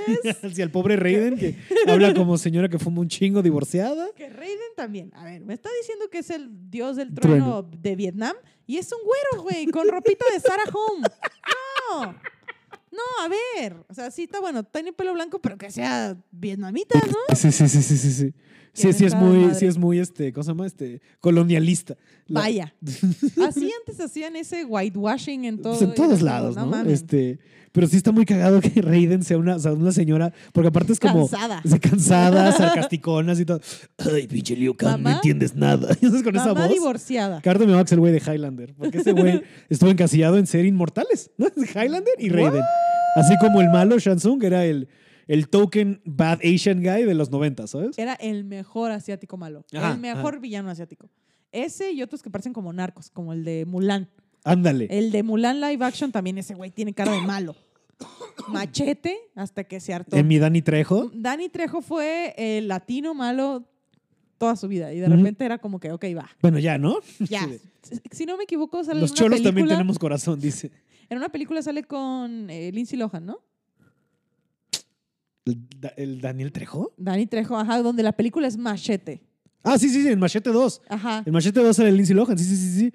Y luego iba, seguro iban a hacer la 3 de Machete Kills in Space, pero ya no sé si... No mames, Es ya. Machete, Machete Kills y luego Machete Kills in Space, pero nunca lo hicieron. Tranquilos. Pero que, ajá, que aparte me mama que salieron de trailers false Phoenix. Mira, poder no significa deber. Es tal cual. En las películas a veces que puedas no significa que debes. Como en esta película, que de repente toman No. unas decisiones que es como, ay, bueno, va. Este. Y luego tiene cosas bien. O sea, te digo, a mí lo que me da risa es que es Paul Anderson y que es el que dirigió esta y luego dirigió las de Resident Evil. Y me da mucha risa que. O sea, el Chile, el Chile, el Chile, creo que no ha habido una sola buena película de videojuegos, ¿sabes? Sonic no está mala, pero, o sea, la de Mario de los 90 es culera. Esta no es mala, mala, pero, o sea, tiene sus cosas. Este, Street Fighter es mala. Pero es que dentro... Las de Resident Evil son malonas. de La 1 es verga, la 1 es verguísima. ¿Cuál? ¿Resident Evil? la 1 es verguísima, la de la casa es Y verguísima. de ahí, de nuevo, que puedas hacer más películas de Resident Sí. Evil no significa que... Yo me acuerdo que de- dejé de verlas después de la segunda o la tercera y ya un día fui con mi papá a ver la sexta, La quinta, ya no entendíamos ni verga, ya no Sí, sí, sabíamos sí. que tenían que matar zombies y era de que ánimo Mila Jovovich, clon 4. Sí, ¿por qué? ya era el quinto clon de Mila Jovovich. ya valía era verga. como, ya, a ver. Sí, sí, sí. Pero no sé, a mí me parece que tienen una belleza todas estas películas de videojuegos y de putazos y es que, que lo intentaron Sí, y gastaron dinero en eso. sí, nadie, nadie, nadie quiere hacer una mala película, ¿sabes? Nadie llega a esto con. Pues que quede culera, hombre. Mira, te recomiendo que luego veas Necrotronic. ¿Cuál? Eh, gente que hace exorcismos a través de su celular. Wow. Gente que me atrapa demonios con su aplicación y se le meten los demonios. Entonces es como ah, el exorcista ahora ¿Dónde tiene que está esa entrar a la movie? red. Creo que en, no me acuerdo si en... O sea, y es, es, En de- Amazon. ¿es Japón? No, es gringa. Wow. No sé si está Suena en concepto Amazon japo. o en HBO. pero- Necotronic. Necrotronic. Necrotronic. y esa película yo sé que la hicieron para hacer un churro. O los dioses de Egipto. De Egipto. Es un churrazo. Es un churra. A mí de repente un buen, un buen churro calma el espíritu. Sí, sí, sí. Justo lo que decías antes de empezar, ¿no? De que te gustan también un poco por eso, porque te gustan películas para no pensar. Sí, como te, te Sientes que es como un poco de paz de que, de nuevo, como estás sobrepensando todo el tiempo, es como tu respiro de a la verga, ahorita puedo ser. Es para lo que vacío. me alcanza el Ah, cerebro. ok. O sea, a veces acabo tan cansada. sobre todo después de la tesis no podía haber cosas que implicaran que yo pusiera atención o analizara. En, en cambio, pones una pe- película de putazos y puedes irte a hacer comida, Sí. cagar. Va a haber putazos Sí, sí, cuando vuelvas. Sí, sí, sí, sí, sí. sí. Excepto con Danny the Dog. Danny the Dog tiene cosas muy buenas que yo los invito a que la vean y la aprecien. No sé, cuando tenía como 17 años me mamaba. No sé si ahorita mis 27 diga yo, "Uf, Ah, todavía aguanta. pues hay películas, o sea, sí, pues es que hay varias películas que de repente que están de putados, pero tienen sus momentos, ¿no? O sea, esta tiene su momento emocional y todo, pero por ejemplo, no sé si viste se llama Smoking Aces, Que, es- No. que van a cazar igual a un güey, a un, a un, este, como hotel casino en, ni siquiera es Las Vegas, creo que es Salt Lake City. Este, pero pues sale medio mundo y también es de eso, como de niveles y de asesinos y la verga, pues verguísimo está en Netflix. Pero sabes como que, pero de repente sí llegan a meterle pedos de, esa tiene un pedo de como de la aceptación del papá y la chingada. ¿no? What? Está- y está justo, ¿no? O sea, como que los mensajes que llega a tener es como de, deja ir tu ego, este, lo que le va tirando Kitana en la última putiza, ¿no? Como de, enfréntate a ti mismo y enfrenta tu peor miedo. Y es como de, sí, gracias, terapeuta. Está haciendo su terapeuta. O sea, lo que estamos viendo, sí, creo que Mortal Kombat es una gran analogía para Liu Kang, ve a terapia. ¿no?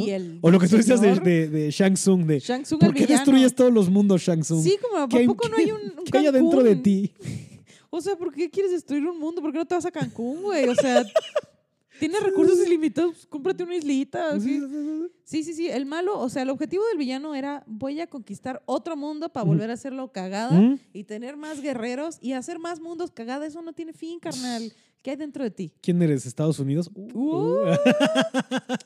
¿Qué hay dentro de ti que solo quieres destrucción, Sí, carnal? sí. Habiendo tanta droga tan divertida. Eso es lo que está cagado, ¿no? De cómo, o sea, vuelves a ver y los personajes de repente es como de, no, chavo, eso, o sea, ¿por qué te tendría que echar porras Johnny Cage? Claramente tienes unos pedos de ego enormes, güey. Sí, güey. O sea, en tu caso, lo que te decía de Chuck Norris, se le hubiera valido verga. Sí. Y ahí te va otra. Hay veces que uno me le mama películas y luego las vuelve a ver y es como, no.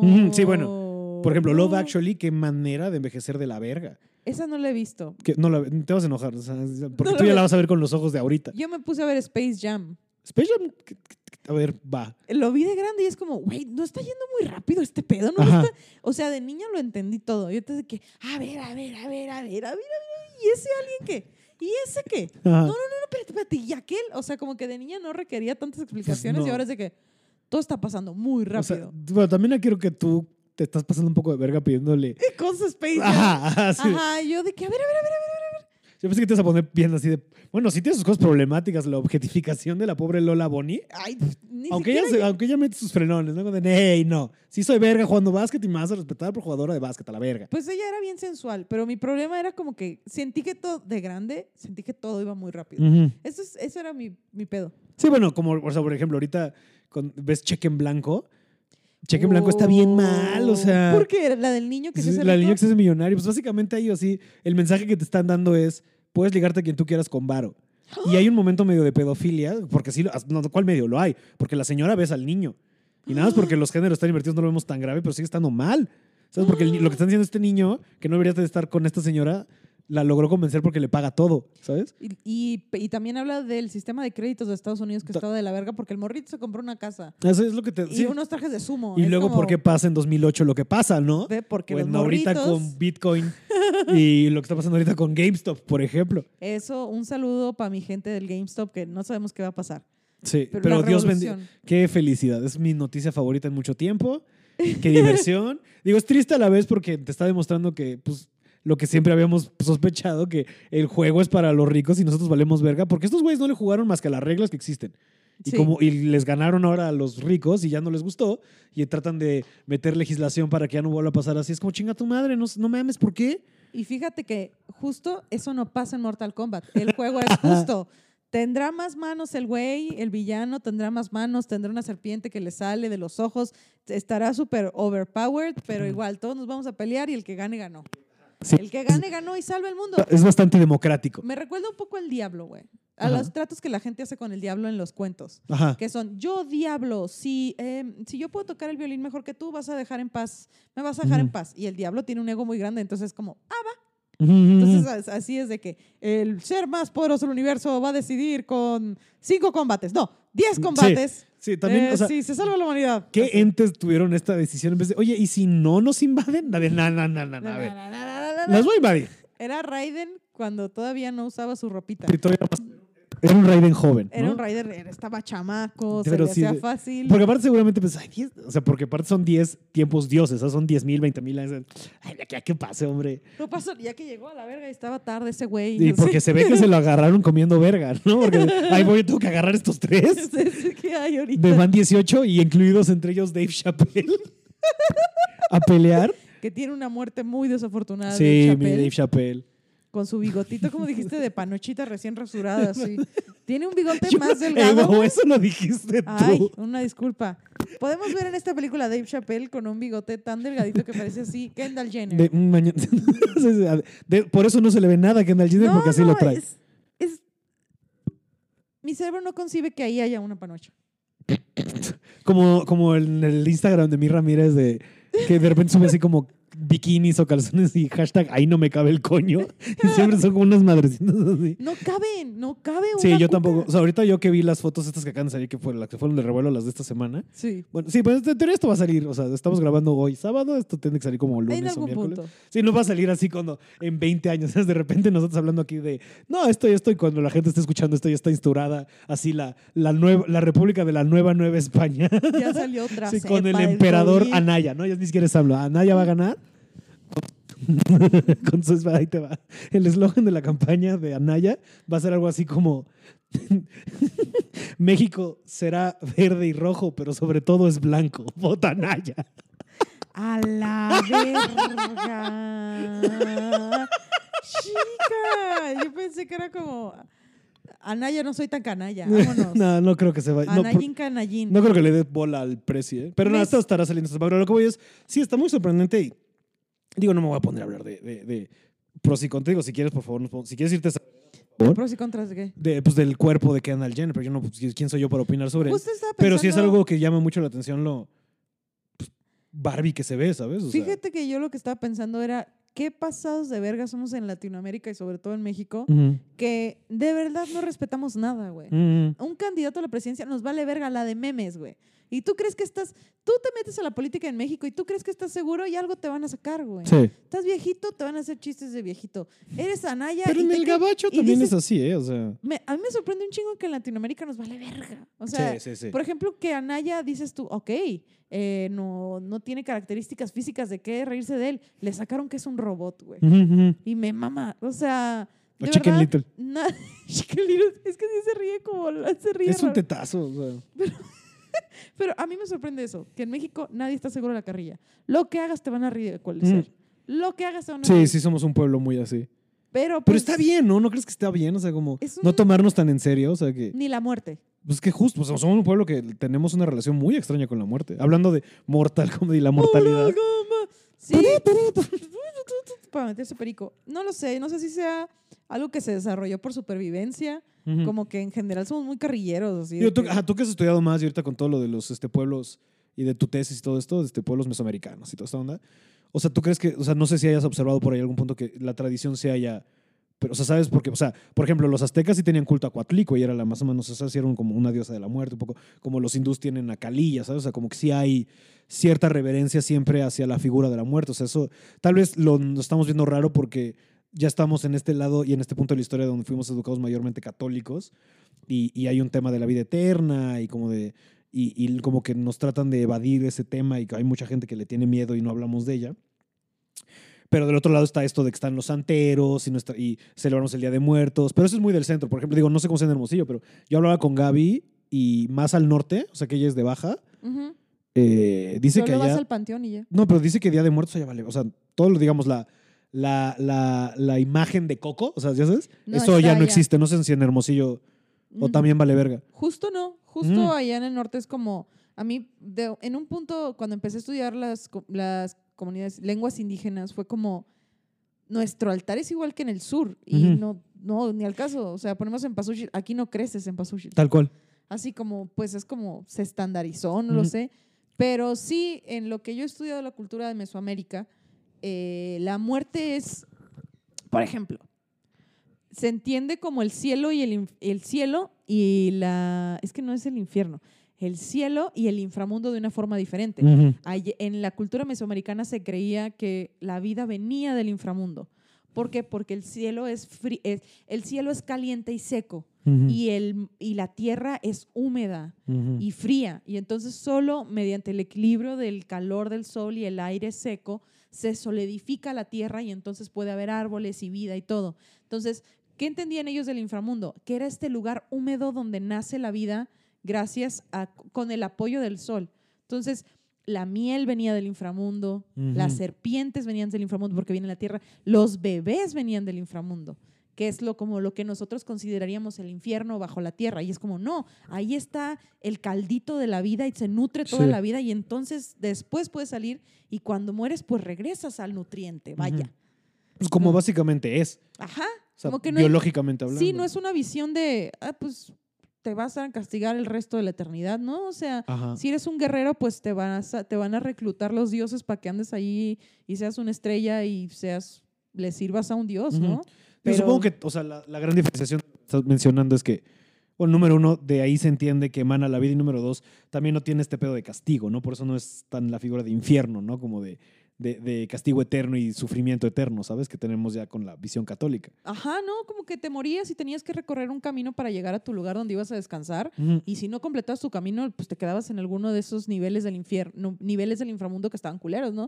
Que eran como el, no sé, no me acuerdo cómo se llama, el, el lugar de las obsidianas, que es donde vuelan las obsidianas y te corta el viento y te lastima, pero tienes que recorrer los siete niveles guiado por el perrito para que llegues bien a donde vas a descansar o no sé, como, como- todo es muy raro. Pero sí, la muerte en general por muchas culturas no es visto como algo malo, es como el siguiente paso. Exacto. Y de hecho, eso les permite ver que como tu paso es momentáneo, entonces tienes que cuidar los recursos naturales para que a la otra gente también le toque.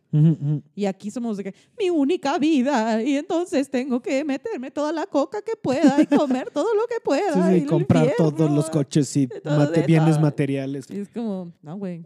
Es que sí, aparte viene de un lado de justo, como le tenemos tanto miedo a la muerte y queremos ni pensar en ella, digo, en general, ¿no? Este, son, creen que amarrándose a los placeres terrenales van a evitarla y postergarla lo más que se pueda, ¿sabes? Y es un juego de seguridad, porque la muerte lo que es al final del día es pues la, la mayor incertidumbre, ¿sabes? Como nadie sabe qué pasa, pero de alguna manera a mí lo que me da paz es verlo y pues acabo de leer un libro del tema, este, que pues es que es- al final es la, el punto de mayor creación que puede haber, porque pues en ese punto y de mayor integración de, de- con el todo, porque pues en ese punto es el mayor punto donde ya se deja de existir el yo, ¿sabes? O sea, pues te- se murió, se acabó, ¿sabes? Ya y, fue. y hay una perspectiva que me gusta mucho que lo tenemos mucho miedo a la muerte porque hay mucha gente que cree que es el contrario a la vida. Pero eso es equivocado. Esto es de Cartole, que el contrario de a muerte no es vida. El contrario a muerte es nacimiento. La vida no tiene contrario. La vida siempre va a existir. Tal vez tu conciencia no esté aquí, pero la vida no deja de existir. Hola, ¿Sabes? verga. Entonces eso es bien verga. O sea, el contrario de la muerte no es, o sea, es nada más otro, entonces es de otro, otro proceso de lo que podemos concebir como vida, ¿sabes? O sea, y de nuevo, es dejar ir este ego de que la vida significa tu momento de conciencia en este plano. La vida es la vida. La vida continúa, la vida es esta existencia, esta energía constante de cambio y caos y, y- y- y muerte y renacimiento y, Que y cíclico. como, Brother, ya pásatela bien, güey. Exacto, es que sí. Ya pásatela bien y no Pero eso me lo digo a mí, me cuesta trabajo, porque aún sabiendo todo esto es como verga, qué estrés todo. la programación del cerebro. Pero ya pásatela bien. O sea, yo he pensado eso como, justo no quiero llegar. Esto también me da miedo de la vejez. ¡Buah! Volvemos, sac, a la vejez. Me da miedo llegar a la viejita, llegar a la vejez y estar así en mi silla mecedora, arrepintiéndome todo lo que no hice. Mm. Y decir, verga, ¿qué se hubiera sentido coger en esa patrulla? como, ¿sabes? Espera, como- espera, espera. Eso fue muy específico. Sí, sí. O sea, ¿Qué pasó? Sí, sí. no, ¿Cogiste en una patrulla? No, no ha pasado. No, Ah. no. Pero ¿y qué tal si sí un día? O sea, como que el miedo me frene a no llegar a una vejez en la que, bueno, yo hice todo el cagadero que quise y yo, mira, a mí nadie me la va a venir a contar. Yo viví la vida premium. Yo sí, yo sí tengo en plus. En plus, yo quitaba los comerciales. Yo sí trato de- Yo era feliz. Sí. yo sí he tratado de, de tener una experiencia de vida en la que En me una patrulla. en la- en- chan, no, una patrulla, aunque sí me han detenido un par de veces. Pero sí he que, o sea, sí tengo la, la idea de me quiero ir con más respuestas que dudas, la verdad. ¿Verdad? Es como. Y uno, no sé, hay gente que le da confort vivir así de. eh, gente que encuentra confort en el, pues esto es lo que conozco y esto está bien y esto me hace sentir segura y todo bien, pero también allá afuera, de repente encontrarme con amigas de Hermosillo que ya se están casando y yo Ujú. de que, ¿has hecho hongos? así de que. Yo diciéndole a mi mamá, mamá, Sí, yo sí, no sí, voy a tener hijos hasta que me aburra. Yo Ujú. ya tengo que hacer ayahuasca, peyote, o sea, yo así, no sé, el útero ya con resina de bonga. Entonces, Sí, sí, sí, sí, sí, de que ya tu hijo va a salir con tercer ojo por tanta iluminación. ya va a ser ¿qué, qué psicodélicos has hecho? hongos, LSD y ya. ¿Y cuál es el que más te gustó? El No. hongo. El LSD es muy hijo de su puta madre. Sí, es duro. El LSD, mira, en términos de Dungeons and Dragons, el hongo es chaotic good y el LSD es chaotic chaotic. Me gusta que, porque pudiera ser saltado al evil, pero no es evil, solo es muy caótico. Solo es muy caótico porque Es que el hongo es más amor, ¿sabes? el hongo te, te dice cosas buenas que te sirven, te apapacha, te guía. No sé Pero en por hongo, qué. en hongo o en chocongo. En hongo y en chocongo. Ok, ok. Putazos que me metió. Me metió una verguiza que sí se ocupaba en ese momento. Pero siento que el LSD nomás. Mira, el hongo abre las puertas de la. Enciende los switches del amor en el cerebro. Y el LSD, todo a la verga. Rífate. Ujú. Y justo en, en, en, la, en Sonora hubo una amiga que no me dejaba, me, me aconsejaba mucho no hacer LSD. Ujú. Me dijo, tú eres muy inestable, tú no la vas a aguantar, a- espérate. Y entonces un día dije yo, fuck it. Y me, lo, me metí el hongo, ahí te encargo. Y yo soy muy de, a veces, no, obviamente lo has experimentado, que te ves en el espejo y te das miedo. Ujú. Yo de que no me voy a dar miedo a mí misma. Y me quedé ahí hasta que se me quitó el miedo, así. El- sí, sí, a veces hasta lo O sea, hay veces que sé y que digo, no, lo voy a evitar. O sea, que estoy en una fiesta lo que sea, de que yo sé porque si estoy en un ajo lo que sea, voy a, me voy a ir a la verga, ¿sabes? Este, y en hongo también, pero no tanto. O sea, No. el- pero creo que to- todos tenemos el momento espejo, ¿sabes? En eso, sobre todo en psicodélicos. De que la cara se te Sí, sí, sí, sí, distorsiona. sí. No, yo en Liu Kang voy a enfrentar mi destino. Yo Eso fue lo que me pasó un poco en ajo, ¿sabes? O sea, sí es mucho de. Va, o sea, que aquí, aquí, ¿dónde está el espíritu de mi hermano muerto? Que tengo que hablar con él. ¿Dónde está el güey? ¿Y qué tal ese derrotar? momento que te dije antes de que empezara la película? ¿De qué? Que tanto Mortal Kombat como Mean Girl sacaban con la misma pinche canción. ¿Qué Esta canción se llama? Halcyon On and On. Búsquenla. ¿Qué Pero es la misma canción. eso? El género es un constructo. eso es lo que nos están diciendo. el género no es nada. Sí, ajá. ¿Qué significa que si ¿Qué es Mortal género? Kombat y Mean Girl, que las dos son películas de putazos, es solo que unos son de adolescencia, son lo mismo, de superación personal. Putazos sociales. Digo, al final del día, si ya nos ponemos con el libro que te presté, es el viaje del héroe. Está marcadísimo aquí, muy cabrón. O sea, Pero además, acabas de, de darle un punto de que son putazos y son putazos como los dan las mujeres y como los dan los hombres. Ujú. Los hombres son mucho de Ujú. violencia física. Bueno, tradicionalmente, no te puedo decir que ahorita en 2021 sea así, pero históricamente los hombres sí, se agarran a vergazos físicos, solucionan sus problemas y las mujeres tenemos un tipo de violencia en el que aislamos personas, inventamos rumores de personas eh, y se los lleva es, a la más, verga. es más psicológico el pedo. Ajá, o sea, las mujeres no nos agarramos a putas en la calle. Sí, a mí me sorprende, por ejemplo, esto de cuando un hombre co- corta con una Excepto mujer. Sonia Blade, ella se agarra putazos todo el tiempo. Ella sí, con su Con sus infección piernitas, vaginal, con su ropa Stradivarius. con su ropita Stradivarius, el pantalón metido hasta la conciencia, ahí está ella. en esta isla tropical. Y su cola impecable. Sí, sí, sí. Y su ma- make-up Sí, impecable. sí, sí, sí, sí. Pero te digo, ¿qué pasa cuando un hombre corta? ¿Qué pasa cuando hay un rompimiento amoroso? Ujú. El güey, ¿qué hace? Se va solo a lidiarlo como puede y sus amigos se ponen unas cuantas pedas con él, pero no hay una atención a sus emociones. Mientras que las mujeres van con sus amigas, hablan mal del vato, hablan mal de la morra, este, y tienen mucho más apoyo psicológico. En ese sentido, como que a mí me impresiona cómo Sí, los sí, sí. hombres hacen daño y cómo las mujeres hacen daño. Sí somos personas muy, o sea, sí son maneras muy diferentes de verlo. Con el otro día en una entrevista que estaba escuchando de Shout Out, a mi- en el viaje de Alexis estaba entrevistando a Camila y está contando de, a Camila Ibarra y está contando que me dio mucha risa que dice como este, que cuenta, ¿no? De que mm, están hablando como diferente, de problemas amorosos y rupturas de corazón y cómo tenemos traumas, no sé qué. Y dice, y me saca mucho pedo porque estoy saliendo con un güey que habla de sus exnovias con mucho cariño y son mujeres increíbles y qué tipazas y les tengo. Y yo nomás digo, verga, güey, pues yo tengo mis, no mames, casi todos mis exes son de la verga. Y dice Camila, y luego me, y luego me di cuenta de esto. Claro, todas sus exes son mujeres. Yo he salido con puro güey. Pues claro que mi historial está de la verga. ¡Wow! Yo de verga, Camila, que es un chistazo. Sí, yo lo he pensado mucho así. Las mujeres tenemos muchas más herramientas para lidiar con nuestras emociones que los hombres. Sí. Y, y- y somos muy injustas con los vatos. Yo soy muy injusta con los vatos. ¿En qué, ¿En qué sentido lo dices? En el sentido de que uno quiere que, que- que estén a las vergas y que tengan la misma inteligencia emocional que nosotros, cuando a los güeyes no se les permitió llorar nunca de chiquitos. Tal cual. Y que, por Sí, no, se, ejemplo, no se nos educó igual en ese sentido. no, ni para nada. remotamente. O sea, en mi casa era mucho, por ejemplo, y era muy chistoso que esta violencia venía de parte de mi mamá, es muy chistoso. O sea, mi papá es un güey que no, entre que no sé de dónde venga realmente, o sea, tampoco, o sea, tengo mis análisis, pero puedo estar equivocado, pero o sea, el güey es el más chiquito de cinco, queda huérfano, o sea, sus papás se mueren cuando tiene creo que 18, 22. Entonces, como que, y, o sea, ¿sabes? No sé, pero mi papá es muy extraño porque son familia de americano y grandotes y, ¿sabes? Pero mi papá, no sé en qué momento, siempre fue como bastante, o sea, ahora lo veo, eh, que maduro emocionalmente por mi papá, le valía verga, íbamos al cine, veíamos Diarios de una Pasión y lloraba. Y mi papá ve películas y mi papá llora, le vale verga. Mi papá, si mis hermanas están en un baile, así, bailable escolar, mi hermana, así esas de Y tu bebés papá, vestidos. el, el frasco se le abre. El, el Y mi que mamá- nosotros no queremos abrir. Y mi mamá era la de, no hagas eso, qué débil, te ves mal. Los hombres no lloran, ya sabes, entonces yo estoy, o sea, Tú de que mi en el cine, llorando. en el cine mi papá llora y mi mamá de, papá, qué ridículo, por Dios. Entonces, pues obviamente uno escucha eso y dice, ¡ah! Entonces no mostraremos nada porque eso es ridículo, ¿sabes? O sea, Sí. yo sí tengo por ahí un hoyo bien raro, lo que hablamos al principio de... Tienes un hoyo bien raro. No, al revés, un apretón bien raro. Es un hoyo bien raro que no sé, de repente le llama la atención. De que a la gente. una vez me metieron una falange y dije, "Hmm". Mm, sí. No, Este, pero a mí me cuesta un chingo de trabajo llorar, la neta. O sea, a mí me cuesta muchísimo trabajo. O sea, y me cuesta mucho trabajo pedir ayuda, me cuesta mucho trabajo realmente hablar de mis sentimientos. Este, me cuesta mucho trabajo abrirme.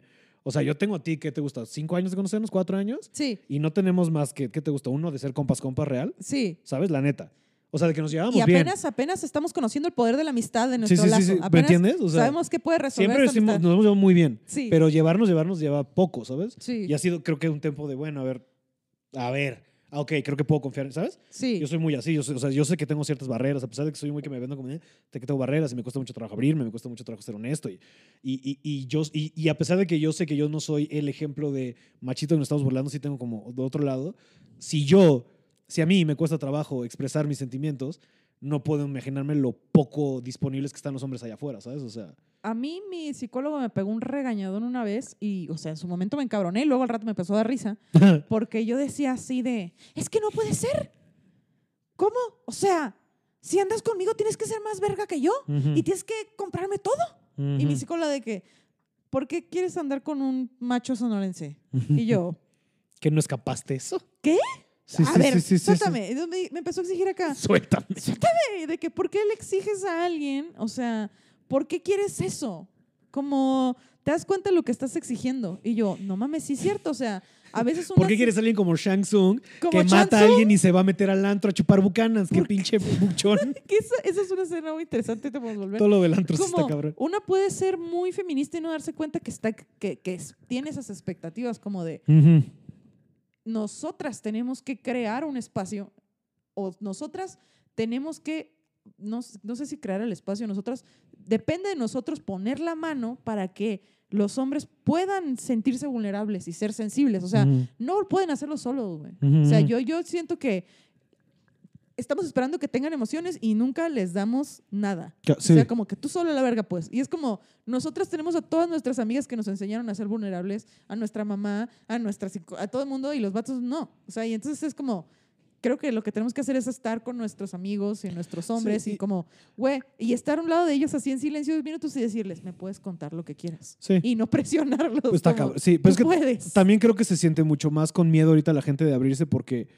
es necesario y todos los movimientos que están pasando y el grito que se está dando, pero hay muchos güeyes que es como de, oye, puta madre, solo me siento atacado, ¿por qué chingas me voy a acercar a tener un diálogo, sabes? O sea, sí llega a haber una, un cerrón del diálogo que, que puede ser peligroso, ¿sabes? O sea, ahorita lo que estás diciendo de cómo si hay diferentes momentos en los que no nos permitimos tener diálogos, ser vulnerables, sí puede ser mucho más contraproducente a la larga. Sí, yo tengo amigos, amigos hombres en, en Hermosillo que me cuentan sus pedos y o sea, yo tengo muchos años yendo a terapia de alguna manera u otra. Entonces yo puedo reconocer las herramientas que necesitan para salir de ese pedo y no. O hay veces que incluso tengo amigos que están así como, como anestesiados y llego yo a decirles, ¿estás triste? No, no estoy triste, es que esto. No, te acaba de pasar A, B, C y D. ¿Estás triste? No, no, no, no, no. Y les sigo picando. Sí. Y ya lloran conmigo y como que se quieren aguantar. Y yo de que, si quieres te apago el foco, güey. si quieres no te veo. Pero no te lo prendas. Pero, ¡eh! Pero ayúdate, güey. Pero sí, o sea, uno tiene unas, un chingo de herramientas. También depende de persona a persona. No quiere decir que siendo mujer ya vas a tener un chingo de herramientas este, de Claro. inteligencia emocional. Pero sí, a mí me sorprende que hay gente que... Cero. nada, Sí, sí, sí. Nada. Y es como, como Shen. Ese güey como, ¿por qué quieres destruir todo? A ver, Ay, Tsung, por Dios. Por Dios. Habla, ¿Por qué no hablas con tu papá? Antes de querer destruir el ¿Por mundo. qué no? ¿Qué- qué- a ver, en ese mundo no había un Cancún. No te mama Cancún, güey. No te mama Cancún? Así. Vete a tomar la playa, unas margaritas a la playa.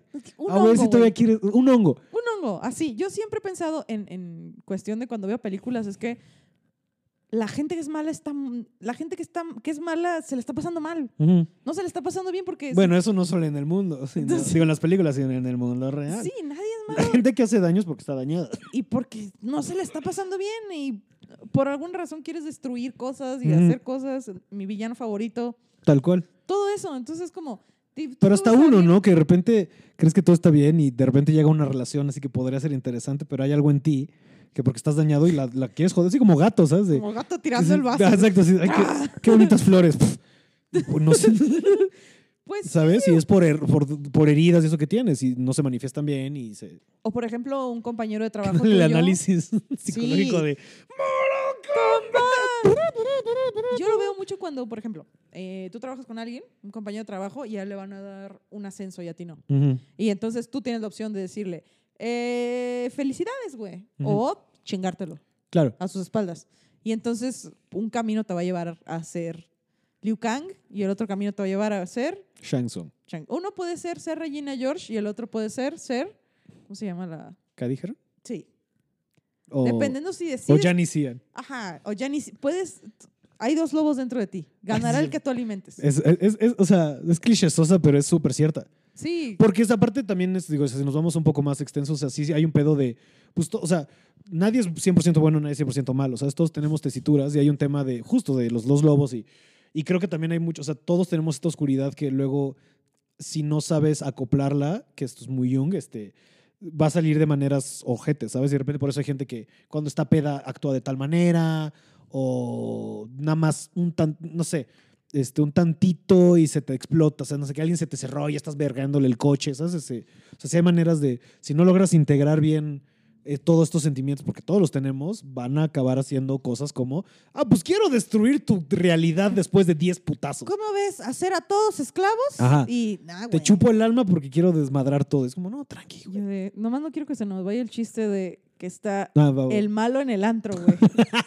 el malo en el antro Sí, primero, o sea, es- a ver, es- es- matan, nos presentan a los tres buenos y de repente Sonia, no, cuando nos la, es la presentación de Sonia, llegan a un antro que está sonando esta música así bien. ma- Smash Mouth. de- no, así. no, ¿Cómo? Eh, Sí, sí, o sea, porque los que tuvieron el concierto fue. Pero. Era una banda de slam que estaban Ah. ahí haciendo su desmadre. Entonces llega esta gente. Sí, de- Bring me the horizon a la verga. Sí. ¡Oh, lo vi! Sí, está, ahorita haciendo, hablamos de Lemos si quieres. no. está haciendo un cagadero y entra la Siona Blade con el otro güey y de que hoy me lo quebro. Sí. Claro que sí. Pero antes de esto habíamos visto una escena donde Shang Tsung es Sí. Shang Tsung mataba al carnal de Liu Kang y luego se va a echarse unos unos Muy buchones. Unos Maté a alguien, vamos a chupar. Se Está con unos- Cano, que también qué cagado este pedo de que. Este, ¿Cómo le hago para que la gente no crea que soy un traficante de arma? Ah, y si me pongo una placa de metal en la jeta, se cromó la cara el güey. Se Lo que cromó decías que- la cara. ¿Qué, qué doctor? ¿Qué, sistema médico de qué país te permite este, esta intervención quirúrgica? Porque, Imagínate, ese güey le pusieron una normal, le dijo, nah, nah, una cromada, Sí, sí, a la verga, soy una máquina de matar. No te puedo poner un ojo con LED, dijo. ¿Cómo vergas no, oiga? aquí hay varo. ¿Cuál es la pila? Usted resuelva. Entonces se ve el ojo todo brillante ahí. Y entonces después de matar a alguien se van a un antro. ¿Cómo decías tú? ¿Quién te va a oír hacer planes? Sí, No, sí, sí. Nadie se oye Porque ahí, están en el desmadre. No sé, ni, yo no he ido a ningún antro que tenga un cuarto de platicar, ¿sabes? La gente... Por eso ahí sabes que Shansung es un perdedor, güey. ¿Quién platica en el antro? Sí. No vas a platicar al antro, Claro, si tuviera un grupo de apoyo y amigos con quien hablar. Estaría bailando, Sí, porque la gente que está buscando relacionarse en el antro está muy vacía. Y te lo digo yo, que así trato de ligar toda mi vida hasta que me di cuenta hace no tanto que estaba bien. Pero Es muy difícil. No, porque si esa escena hubiera sido honesta, la planeación hubiera sido. Entonces vamos a. Vamos al torneo, güey. ¿Qué otro- quieres de dos con hielo? ¿Qué? No, no, el torneo, güey. De que revuelto el martini. No, que Sonia. Ah, ahorita va a llegar, güey. No, y el otro nada más es como. Sí, güey. ¿Ya sabes cuando no escuchas? Es muy difícil ligar en el antro cuando tu fuerte es tu personalidad. es muy difícil ligar en el antro cuando lo más divertido que uno tiene son sus chistes. No, y fíjate que yo lo he intentado y no funciona. Un handicap. Porque llegas y digo, medio dos, tres, o sea, y, Y ti- platicas y tratas de platicar y dices, no va a funcionar. no se te hace bien pendejo que Ajá. Luca, así Ajá. de que el amor. Sí, haciendo tus observacioncitas cagadas. De no, ¿Qué hacen estos güeyes pidiendo un pomo con lucecitas? El amor, le vale, cállate. Y ella está hasta el pito, güey. Ya fue al baño tres veces. Sí. Ya. no sé, yo nunca he ligado en el antro. Esta pausa me suena a una historia interesante. No, o sea, ya había ya había ligado con él cuando fuimos al antro. Entonces yo nunca me Mm. levantó a alguien en el antro. Me da miedo, o sea, como que yo no conozco a esta gente. Si me quiere matar. Sí, sí, sí. Y aparte, Porque- pues dice ya que nunca, o sea, nunca fue mucho tu pedo, ¿no? No, yo digo que cuando termine de tratar mi, adoles- mi ansiedad voy a tener una segunda adolescencia. Como hay muchas cosas que no hice que ahora sé que es por ansiedad, Claro. Sí, que, sí. que cuando me, al- me alivie o lo controle voy a andar de que vamos por unos pomos. Sí, sí, sí. Ahora que siento que no me voy a morir. Así. A huevo, sí, sí, sí. Sí, hay un montón de experiencias que también yo me he frenado a mí mismo porque digo como... La ansiedad. Sí, pues sí. O sea, hace poco subí un meme que me da mucha risa que es como... de- es de los de Scooby-Doo. Entonces está el fantasma de... Vamos a ver quién en realidad es aquí como dice de... O sea, en, en citas como de, perdón, güeyes, no voy a llegar. Y se lo quitan y es pensar que no le caigo bien a nadie. Es como aquí, de esos memes que, ah, suéltame. No tenían por qué. Suéltame el brazo. porque, así de, ¿por qué me estás agrediendo de esta manera internet? ¿Yo qué te he hecho? Pero, ay, algo te iba a decir de eso y se me olvidó por frita. Este, ligue, antro, ansiedad, terapia, shang ah. Me dio mucha risa a que una amiga mía, o sea, ella siempre se sentía mal y entonces un día fueron a drogarse y todo el mundo se sentía súper feliz y súper contento y ella se sentía normal y dijo, ok, tengo un pedo. ¿Sabes? Como que Mm, todo el mundo sabe que me siento súper relajado y ella, me siento como no me sentía hace. 10 años. Ah, mierda, tengo ansiedad. Y así se la fue a tratar porque se metió droga y dijo, ay, me siento muy tranquila, Ajá. qué raro. Eso no está bien. Eso no está bien. Pero, O sea, ¿qué paz te da? O sea, A mí, me estás- dio, a mí me dio eso con la tacha. Cuando me metí un cuartito de tacha, que hice todo lo que me dijeron que no hiciera, eh, como no lo mezcles con alcohol. Y- Fue, fue cuando fuimos...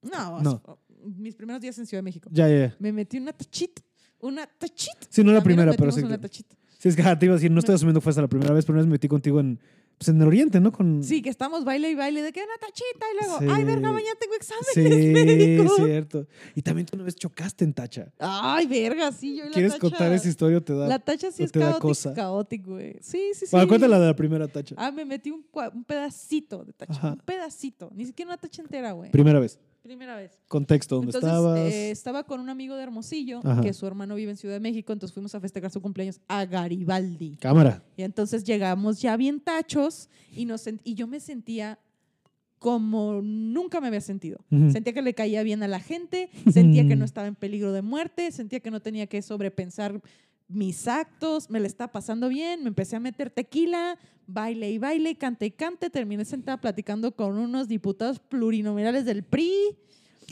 Hace dos años, güey, ahí de que eran unos güeyes que se veían chistosísimos con sus corbatas rojas. Y estábamos ahí hablando con ellos de que, ¿no crees que te ves como pendejo, carnal? ¡Guau! Eh, Así.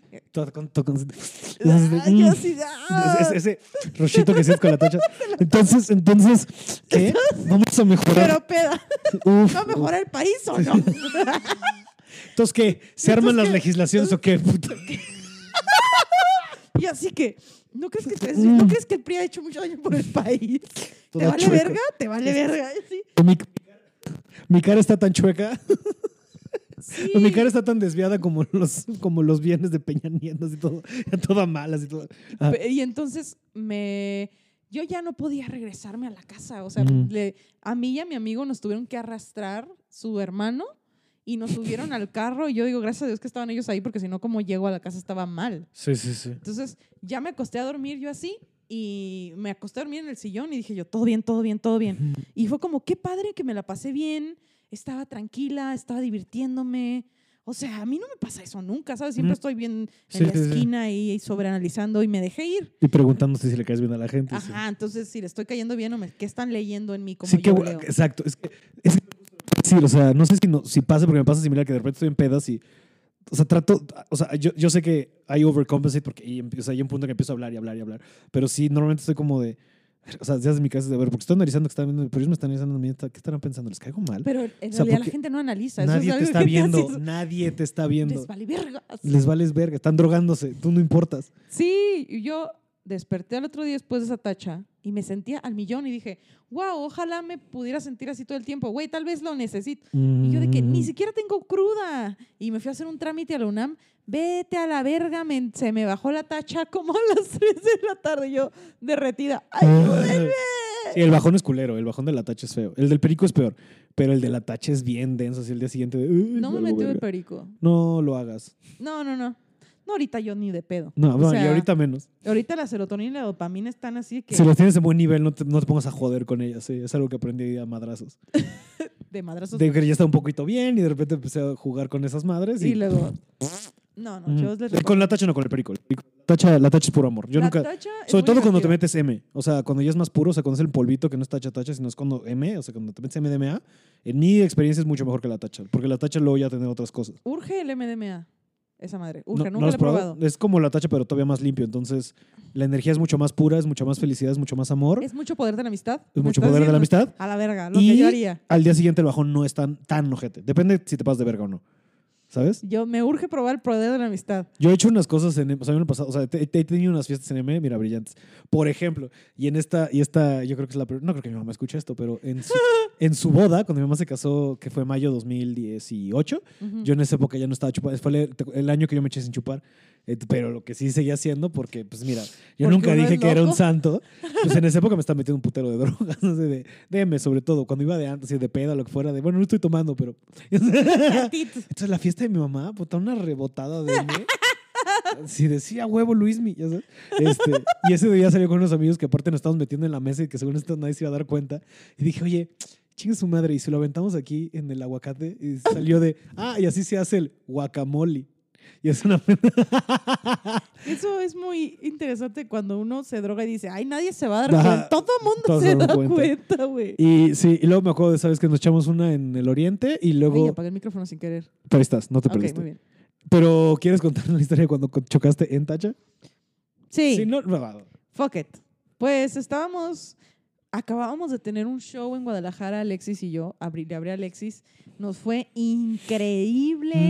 Mm. A la gente le mamó el show. Yo estaba borracha de poder. Nos fuimos Y a de un normal, ¿no? También. Borracha de poder y borracha normal. O sea, era- eh, de la borrachera de poder me, man- me pasé a estar borracha. Y entonces estábamos celebrando en Es Guadalajara. que ese high de verga matamos, o sea, gran show es. me fue bien. No, soy intocable. Ujú. Andas ahí de que te puedes pelear con un policía. Es que ese high, o sea, cualquier tacha, cualquier. No hay igual a ese high de verga, qué buen show. De que como quieres bailar como si tuvieras rodillas, eres el más simpático, güey, lo opuesto a tu vida Sí, normal. sí, sí. Andas correteando ese rush. Entonces, me empecé a pistear un chingo y ya estando peda dije, quiero una tacha. Me consiguieron una, nos la metemos, nos subimos al carro para ir a otro antro y en eso un güey nos pega de lado. O sea, ni siquiera el que iba manejando nuestro carro no estaba tomando porque nos iba cuidando. Entonces nos pega el carro, damos un chingo de vueltas y yo en tacha. Y entonces mi cerebro dijo, van a llegar los policías y los paramédicos, nos van a ver hasta el pito, vale más que nos vayamos de aquí a la verga, en lugar de quedarnos a que el seguro nos hiciera válido eso. Y no sé por qué Alexis me hizo caso y ella también dijo, no podemos estar aquí con la... Va a llegar el paramédico y nosotros con la pupila del tamaño de Mm. cuapa, güey. Vamos a la verga. Nos pedimos un Uber, llegamos y yo en tacha y peda. Y fue como, verga, estamos lastimadas. Le di un... Le di antiinflamatorio a todos. A todos les di un antiinflamatorio. Mm. Y me tomé unos yo y dije, bueno, sigo inflamada, sigo alterada, me quiero dormir, vamos a fumarnos un gallo. A la, o sea, mi hígado, Sí, sí, sí. sí, sí, tú- y sí, tu mi hígado estaba en la verga, todas llorando el golpe. tu hígado de tarán, tarán. procesando todas las sustancias. Te- yo, yo ahí sentada así que moqueando. No me puedo dormir. Así que acabo de meter una tacha y un putazo. Y empecé a llorar y así. Todas nos unimos más que nunca estando hasta el pito en el cuarto de hotel. Y entonces me dormí tantito y desperté con un chingo de dolor de cuello, güey. Cólico. Voy y el putazo me aflojó el, el óvulo. Me bajó ahí, güey. ¿De qué? Del putazo me bajó. Eso se puede. Pues, Pues mira, me pasó. me pasó entonces. Tanto se yo- puede que me pasó. Entonces estaba yo ahí vomitando, con cólicos, el hígado de la verga, y yo dije, necesito toallas femeninas y necesito suero y nadie me va a ayudar. Mm. Y entonces salí del hotel, fui a una Benavides que estaba a cinco cuadras, Verga. compré las cosas, porque uno es guerrera, güey. Uno en esos momentos. Sí, que son no, los no, que no, sí, cuentan, sí, sí, sí. Entonces, ¿Qué cuando. son los que cuentan? En esos momentos uno saca la casta. Entonces regresé, le di un suero a, la- a cada niña, me puse la toalla, me tomé el suero yo, vámonos. Y le dije a Alexis, me prestas tu pijama, yo no puedo usar mezclilla, me duele todo el cuerpo. Wow. Y me fui así con el cuello tieso. ¿Y si tú, y si, y si- o sea, ¿y si tuviste que usar collarín todo? Sí, yo me esguincé la cadera y el cuello y Alexis la cadera. O sea, sí estuvo heavy. Y en esos, puta madre, esa es otra. Y me pusieron muchos ejercicios, me Ajá. mandaron a hacer un chingo de radiografías. Y en 20 días me iba a la Sierra de Durango a hacer trabajo de campo antropológico. Entonces fue como, no voy a poder cargar mis maletas, no voy a poder cargar mucho. Estaba bien frustrada, te lo juro, bien frustrada. ¿Y qué pasó? Pues me mordí huevo y ahí te voy. O sea, si te fuiste. Sí, y con una cargaste tus maleta de pedos. ruedita, ajá. Ah, bueno, con una maleta de rueditas. Con una maleta de Que bueno, ya pues, tampoco, eh, ya te, hubieras- te salió lo mismo cargarla, ¿no? Ya llegando allá. Sí, ya pasaron 20 días y yo a medio tratamiento intentaba hacer el tratamiento, pero pues fue como, ay, ya, güey. Ya, eso es lo que tengo. Como te digo, una es bien guerrera, dije, es lo que tengo que hacer, lo voy a hacer. Punto. Así me salió mi papá internalizado, ya. Sí, ching, agárrese. Agárrese a la Tan verga. guerrera que, po- que haber representado la Tierra en la décima edición del torneo interdimensional. Mortal Kombat. Le hubiera pegado en los huevos a alguien, como el Eso hubiera sido yo. Y ya no a ti misma. Y ya no. ¿Ves? Uno sirve a causas más grandes. No me acuerdo. Estaba hablando con mi amiga Leana a la casa y me dijo, pues yo creo que la gente este, se droga mucho porque quiere ver qué hay más allá. Pero la verdad es que no hay nada más allá. Uno le encuentra sentido a su vida a través de muchas cosas. Sí, Y una de ellas es el activismo, güey. Y yo, tienes claro. razón. Ayudar es a los demás, Pero sigue siendo conectando con algo mayor que tú. que es la humanidad. Sí, sí, sí, sí. Órale, nunca lo había pensado de ese mundo, está chingón. Como pues haciendo el bien y la verga o no haciendo el mal. Claro, claro, si no necesitas drogas para conectar con algo mayor a ti, el activismo puede ser tu manera de conectar con algo que es más que el yo. Esta verga no lo había pensado así. Ay, llegando tú de que voy a donar cosas. Así, me voy de tu casa ahorita de que voy a donar libros. Sí, güey, como ayudando. Y no me acuerdo si es la dopamina, es que es la dopamina, la serotonina y oxitocina. Una de ellas se libera cuando ayudas a los demás.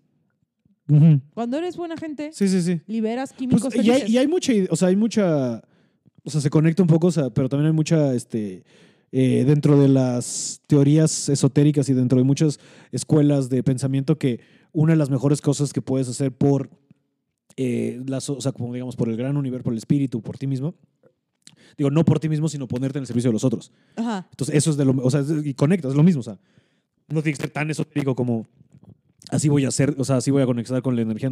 Este, eso, ¿sabes? De, pues este servicio a los demás de voy a ayudar, en tu caso, ¿sabes? De voy a empujar porque sea legal el aborto en México. O sea, por decirte un ejemplo de, Sí, de luchas, ¿no? hay gente que necesita ayuda. o Exacto. voy a darle a esta persona cinco pesos, porque cinco pesos no son nada para mí. Sí, sí, sí. Yo voy a llegar a ponerme hasta el pito a mi casa. No me alcanza para nada. ¿No rufles? No. Toma, cinco bolas. Está. Sí, sí, sí. Y eso de, y justo lo he, lo he intentado ver fríamente, eso de una mentalidad positiva te lleva a cosas positivas. Mm. Es cierto, porque si tienes una mentalidad positiva, no estás en tu casa encerrado, entonces estás afuera haciendo cosas Sí. y alguien te ve y le caes bien a alguien y alguien te invita a algo. Así es simple, no es el universo, es como uno está allá afuera, güey, intentándolo mil. Sí. Le cae bien a la gente y ya. como, ahí está, güey. Pero si te sirve más creer que el universo, pues fierro. Pues sí, pues es que también es una. Pues es que es el filtro con el que decías verlo, ¿sabes? O sea, Sí, sí, sí. Pero justo, o sea, es lo que más me llama la atención de todas las teorías de, de pensamiento acá, llegando más o menos a lo mismo, ¿sabes? De, o sea, ahora sí que eh, en este gran, este, esta gran dicho, este gran dicho, se me fuera para que quiero ser, pero este gran dicho de, pues de la matemática, ¿no? Del orden de los factores no altera el producto. Entonces es de, ok, tú crees que por pararte de estar energética, no sé qué, hay otra gente que dice, bueno, si piensas positivo, atrae positivo. Ajá. Al final el resultado es el mismo. Sí, y es lo que nos importa, ¿no? No Está destruir mundos. Eh, tal no cual. destruir mundos. Y creo que es No buena de manera de. Exacto, creo que es la mejor manera de, de podemos empezar- de cerrar esto de tira buen pedo, te va a caer buen pedo, tira mal pedo, vas a estar tratando de destruir todos los mundos que te encuentres. Entonces, Y además, Liu Kang entra al concurso queriéndose madrear al güey que mató a su hermano cuando le dice el, el- el señor de apropiación cultural, no le vas a ganar mientras le quieras ganar por eso. Ajá. Le vas a ganar cuando quieras salvar al mundo, güey. tal cual. Y enfrentarte a ti mismo. Y no le creas hasta que le hace caso. Y así gana. Porque el coraje te ciega, porque el poder de la amistad es lo único, güey. A huevo. Me mama a mí que mi novio está viendo Vikings, Santiago está Ajá. viendo la la serie de los vikingos, y yo estoy viendo Winx, la serie de las haditas. Ajá. Como que se me hizo muy de género ese pedo. Sí están muy... Güey, Sí, está, sí están muy... ¿Qué opción de cajita feliz quieres? ¿Para el niño o para la niña? eh? para niño y para niña. ¿Vikingo o haditas? Y yo vengo el- viendo la serie de los vikingos así de, ay, sí se están matando mucho, ¿dónde está el poder de la amistad? Y él así de, no hay, o sea, sí antes era la vida, enfrentaban a cosas a vergazos y yo. ¡Ew! Y ya me voy a ver al Winx. ¿The Queens que ¿Es, es anime también? Netflix. No, es una serie. ¿Nunca viste Winx? No. Ok, era una serie de haditas que tenían poderes y salvaban al mundo con Ok. ropa muy fashion. Y ahora solo son haditas que tienen poderes y andan ahí, güey, salvando al mundo. Con el O sea, poder es de la como un remake. Sí, pero live action. Entonces, Ah. está entretenidísimo. Está entretenidísimo. Yo sí que, no shame. Me gustó. Ey, por su- ey, mira, de nuevo, mientras te llegue, mientras llegues al lugar donde, tienes- donde quieres llegar y estés en paz y estás feliz, es lo que importa. Mientras no llegues a, a chupar almas y destruir mundos, Todo está bien. mientras, ajá, Creo que nos hace falta mucho eso en la pandemia, como pensar en que eh, nadie se la está pasando bien. nadie. Primeramente, nadie se le está pasando Ajá. bien y lo mejor que puedes hacer es no tomártelo personal. Como, ay, esta persona me quiere chingar. No, No. güey. Esa persona eh, tiene un vacío por dentro y quiere destruir el mundo, güey. Y el reptil, y entonces, Tal cual. como el reptil le entró algo y Le ya. entró güey. algo, se, se, Se pre- se bloqueó prendió, se agarró a vergazos. y de, no, güey, tranqui. Tómate un tecito, güey. O sea, yo que he tenido tantos mental breakdowns en estas últimas temporadas, yo nomás hago como, respiro y digo, ah, algo va a llegar. Sí, to- sí, algo bueno. pero va a está pasar. chido que estés en ese punto porque pues cuesta trabajo, ¿sabes? Porque pues sí ha sido un vacío emocional y un vado de, de No, sí, incertidumbre. cara de me lleva la Sí, verga. no, sí, yo sé, pero está verga, ¿sabes? Me gusta que tengas esta actitud porque yo estoy tratando de, de estar ahí también, ¿sabes? Pero sí es está... mucha práctica. Sí. La cantidad de Entonces mucha terapia también, gracias al cielo, hay, hay acceso a... Sí, hay acceso y, y disposición, porque yo conozco a alguien que, ¿por qué dejaste de ir a terapia? No me gustó lo que me dijo. No, pues... Pues, ¿Qué querías? ¿Cómo pensabas que funcionaba esto?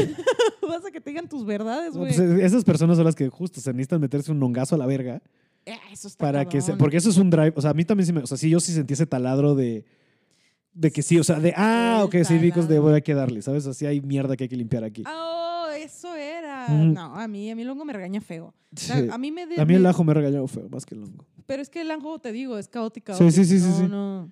El, el ajo siento que no va a ninguna parte. No, a mí sí, no, sí, yo ahí estoy en desacuerdo, creo que sí ayuda mucho. Y si lo puedes manejar bien, hay muchas lecciones. Porque lo que yo he encontrado con el ajo es cuando la gente dice, güey, es que ves cosas. O sea, tal vez no es, o sea, sí, porque de repente yo sí vi el mandal y sí una vez vi pues la gran unificación en el universo y todo eso, pero este, más bien como que vas de, ah, o sea, te caen 20, ¿sabes? Entonces ves Sí. cosas. O sea, hay lecciones y vas aprendiendo y vas construyendo. Y, por ejemplo, yo una vez este, en el Corona, en Ajos, viendo a Robin Williams, Robin Williams, perdón. Sí. no, no, pero ese güey está muerto. Si, lo vi- si hubiera visto a. Robin Williams, sí hubiera sido como Pablo sí, era un tranqui. gran ajo. Sí, Era un gran ajo, la No, yo lo he contado en otros espacios, pero este, yo viendo a, a- yo lo en otros espacios, pero yo viendo a Robin Williams en Ajos, perdoné a mi papá. Entonces Ah, creo que es una... em- Empecé, más bien, se, se sembró la semilla de cómo puedo entender una mejor relación con mi papá. Es, me, me recuerda al meme de los dominos. Algo bien chiquito. Ay, tú. El, el, meme- el dominó más chiquito, ver a Robbie Williams en ajo. El, Sí. el- el O sea, la lección, la lección, aprender a perdonar aprender a mi papá. O sea, la lección más grande fue de que como yo estoy enojado con él por cosas que hizo, principalmente poner, ponerle el corno a mi mamá y ser, este, pues un, una persona no tan responsable con nosotros económicamente hablando, como que sí nos descuidó un poco por cosas propias.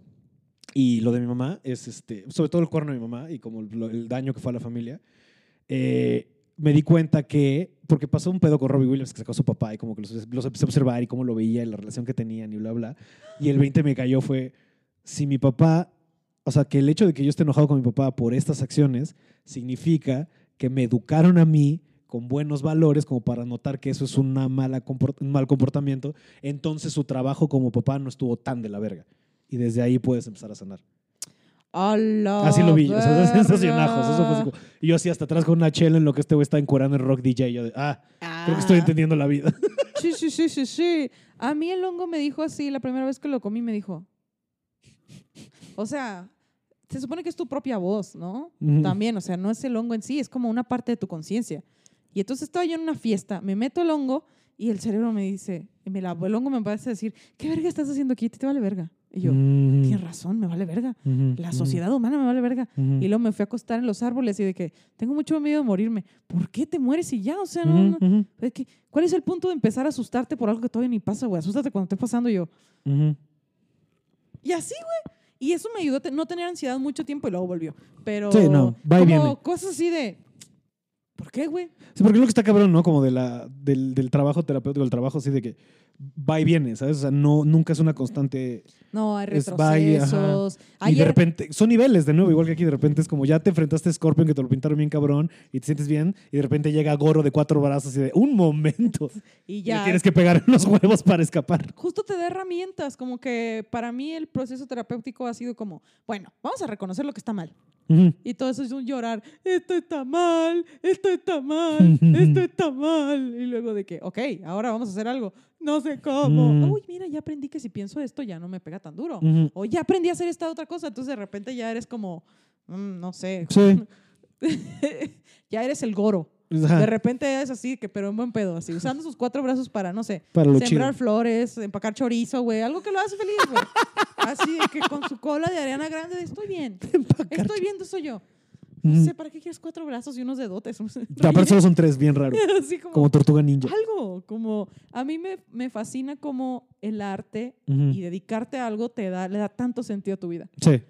Como que uno encuentra, yo encontré el stand-up y encontré mucho sentido en mi vida de que esto quiero hacer, esto me hace sentir vivo, esto me gusta. Pintar, wow, esto es hermoso. Ujú. Ya, lo voy a hacer. El humano tiene eso, como que se puede dedicar a algo y sacar lo mejor de sí. Cuando te dedicas al que no sea, ¿verdad? Matar gente. Ah, pero es que hay gente que, bueno, o sea, no necesariamente tiene que ser artístico. Hay gente que encuentra su vocación en, güey, yo soy bien verga para analizar números, ¿sabes? Y le da paz. Entonces son estadísticas, o sea, ¿sabes? Estadistas o lo que sea, ¿sabes? O sea, ajá, ¿sabes? Eso es Como- muy bonito, nuestra capacidad de hacer cosas.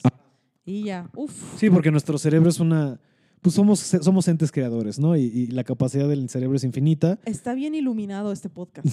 Vas a Y- ponerle Y venimos de Mortal Kombat. y de ver Mortal Eso es, güey. Justo cuando leí el, Pues que libro, de nuevo, o sea, perdón, vasos. leí el libro de Jung y el Tarot, Ajá. el Jung que te hace trabajo de sombra y eso. Sí, sí, sí. Entonces dice, mira, dice el libro, al chile te voy a decir la neta. El tarot es tan abstracto para darle muchas más posibilidades a tu subconsciente de que se proyecte ahí. Entonces, lo que quiere decir de lo que sea que hay en tu cabeza va a salir en todo lo que veas. O sea, nosotros vemos iluminación en Mortal Kombat.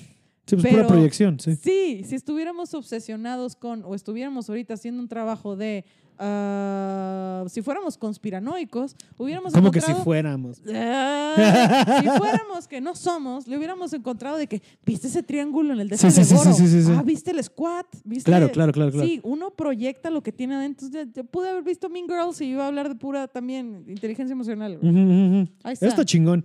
No, pero también te digo, porque esta, o sea, esta película está muy hecha con pizarrón, o sea, es, o sea, es el viaje del héroe así. Uh, o sea, es- chica. te presentan, y, o sea, el viaje, o sea, tal cual, el, que- el de Joseph Campbell, o sea, como lo habla, este. Oh, sí, está ahí. el, ¿cómo se llama? ¿El Cage? Luke, ¿cómo se llama el vato? Liu Kang, No, el famoso. Johnny Cage. El Johnny Cage empieza siendo muy egoísta y Ajá. termina siendo un güey que se sacrifica por los demás. Sí, de que a la verga yo, mo- que yo me madreo con Goro.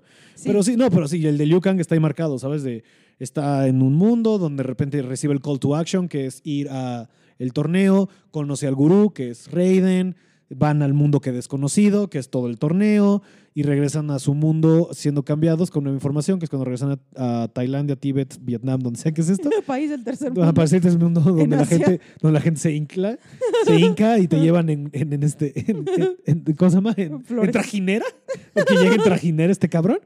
Este, y regresa al, mundo que conoce con todo transformado, ¿sabes? Y en este caso, salvando al mundo con lo que aprendió y lo que hizo en el mundo abajo. Y luego aquí ya conectan con el cliffhanger de que empieza con la llegada de Shao Kahn, que es el emperador. Ese es el segundo viaje del héroe que dice, por fin estamos en paz. No lo creo. Pam, pam, Pues pam, pam, que- pam, pam, pam. Pues es que tal cual, tal cual, y así Así empieza. es la vida. ¿Y cómo empieza la segunda que te enseñé el clipcito de Vete a la verga? La peor actuación del mundo de esta Roxana Castellanos de Too bad, you will be dead. Híjole. Pero sí, el arranque de la, la 2 es mucho, o sea, la 2 sí es mala. Esta es como campi mal, o sea, no es, no es un peliculón, pero la disfruta, o sea, es disfrutable, ¿sabes? Están ahí los madrastas y la música Mm, Me contagiaste de un chingo de ganas de ver la película de Jean-Claude Van Damme de de Street, Street Fighter. Por favor, es Tengo lo que... un Si te vas con de algo ganas- de este podcast, es que... ganas de ve- ver más películas. Sí, no de todo lo que acabamos de hablar y de La Paz y todo eso, pero más películas de putazos y más de... Me encanta. Más de Street. Sí, vete la de Jean-Claude Van ¿En Damme. dónde Street sale Fighter. Chun-Li? ¿En Street Fighter? Street o en- Fighter. Oh, sí, quiero ver quién es Chun-Li. No me acuerdo quién es. Ah, no sabes quién es. Este. no sé qué tan mal, o sea, no sé si alguna vez viste Agents of Shield. No, la estoy cagando, no es ella. No, güey. es Ming-Na. ¿Mulan? No, no, no, no, no, no, no, no, no, no, no. ¿Cuál Mulan? Es que ella hizo la voz de Mulan. Ming Na Wen. Ajá. Creo que es Chun-Li. ¡No! O sea, no quiero ser grosero, pero estoy casi seguro que sí. Porque el otro día la vi, no me acuerdo en qué show. Igual, o sea, como ochentero, noventero. de, Ah, no mames, es Ming Na Wen. Este, sí, te digo, la de Agents of Shield. La amo. Es la increíble, amo sí. así de, no mames, No me acuerdo en qué película la vi hace parte poco. un ladrillo con zapatillas. Sí. ¿Cómo? ¿Cómo? Y uno ni camina en eso. Es increíble. Es muy increíble. La amo. Pero sí, justo, no me acuerdo en qué la vi, dije que, bueno, pero X, o sea, te digo, Acaba que de a mí salir es en. Mandalorian. Va a salir en Mandalorian. Sale el Mandalorian, sí. Que a mí, mira, no, no voy a hablar de eso, ya hablé de eso. Ya te proyectaste mucho. Me da mucha Mandalorian, no sé por qué no te gusta. No me gustó. Mandalorian nada. Pues yo a mí me tiene entretenida, pero de nuevo, eh, hay dos tipos de fans. De te gusta la ciencia ficción o te gusta la Sí. magia. Y a mí me gusta la magia. Sí, sí, sí. No quiero tantas explicaciones, que Sí, pistola sí. de protones, que Como justo hablando de, ¿te acuerdas de esta mofa en Los Simpsons de China? De que van y le, oiga, cuando está volando en no sé qué. Y de repente, un mago. Un mago. no sé, lo cambió, un mago. Cualquier duda que tengan, un mago, a la verga. eso a mí me gusta, me facilita mucho las cosas. Por ejemplo, viendo los Avengers. De que, oye, el Iron Man ya se sacó otra pinche super tecnología que lee la mente y separa las partículas. Y Thor de que, ¡el trueno! Sí, sí, sí. Es mucho más fácil. O sea, Pues en Thor 1 hay un punto que a mí me gusta mucho que. Y, y, y, y eso, o sea, es robado, no me acuerdo qué este, metafísico. No me acuerdo qué, o sea, de- desde alguien que dice como. Hay un punto en el que la tecnología es tan impresionante que parece magia. sí, ¿Sabes? O sea, ya es tan inexplicable para la mente humana que es magia. Y Thor, básicamente, a la uno le dice como de yo vengo de un lugar donde magia y, y tecnología y ciencia es la misma mierda. O sea, es la misma mierda. Y es como. el viaje del héroe de Thor está muy doloroso. El viaje, el viaje de Thor en las, en la saga, o sea, en lo que ¿De es, digamos. Es Sí. cabrón. O sea, y, y es que. Híjole, es que podría hablar una hora y llevamos dos horas de podcast. Yo creo que Este, ya. Luego o estamos cerca de cerrar. Pero es que a mí lo que más me llama la atención, sobre todo del Capitán América, o sea, de los tres principales, es que son, unos- son, son arcos, al menos como yo lo veo, de pero de, si te, o sea, según yo lo que construyen es qué tanto eres tú si te quito todo lo que tú crees que te hace tú. Porque así es solo los tres. O sea, Iron Man de la 1 a la 3 pierde su dinero, o sea, no, o sea, pero su posición como Tony Stark, está como el, entonces como el millonario playboy, al punto que llega a perder todas sus armaduras y llega a perder a sus amigos y llega a perder a su gobierno, ¿sabes? O sea, ahí estoy metiendo al Cap también, ¿sabes? Cuando pasa lo de Hydra, o sea, al Capitán América le quitan todo, o sea, primero le quitan 90 años de su vida y le quitan a Peggy y luego le quitan a su gobierno, o sea, el Capitán América para la 2 ya no tiene una América que defender porque ya no existe Shield, es Hydra. ¿Sabes? Y para la 3 le quitan, o sea, en Civil War, le quitan su escudo, le quitan a Le Bucky, queda una cosa a Bucky. le queda a Bucky. Y Y, Bucky se queda en. Wakanda. ¿Sabes? Para, Wakanda Forever. Wakanda Forever. Y luego ya lo que pasa, digamos, al final que les quitan todo. O sea, Thor pierde el ojo. el ojo a su mamá, A- a a- Asgard, a su hermano, a su, a su, a su A hermana le Idris quita Elba, así. a Idris Elba, que es la peor. A su hermana le quitan su le quitan el martillo, taca taca taca taca, ¿sabes? Hasta.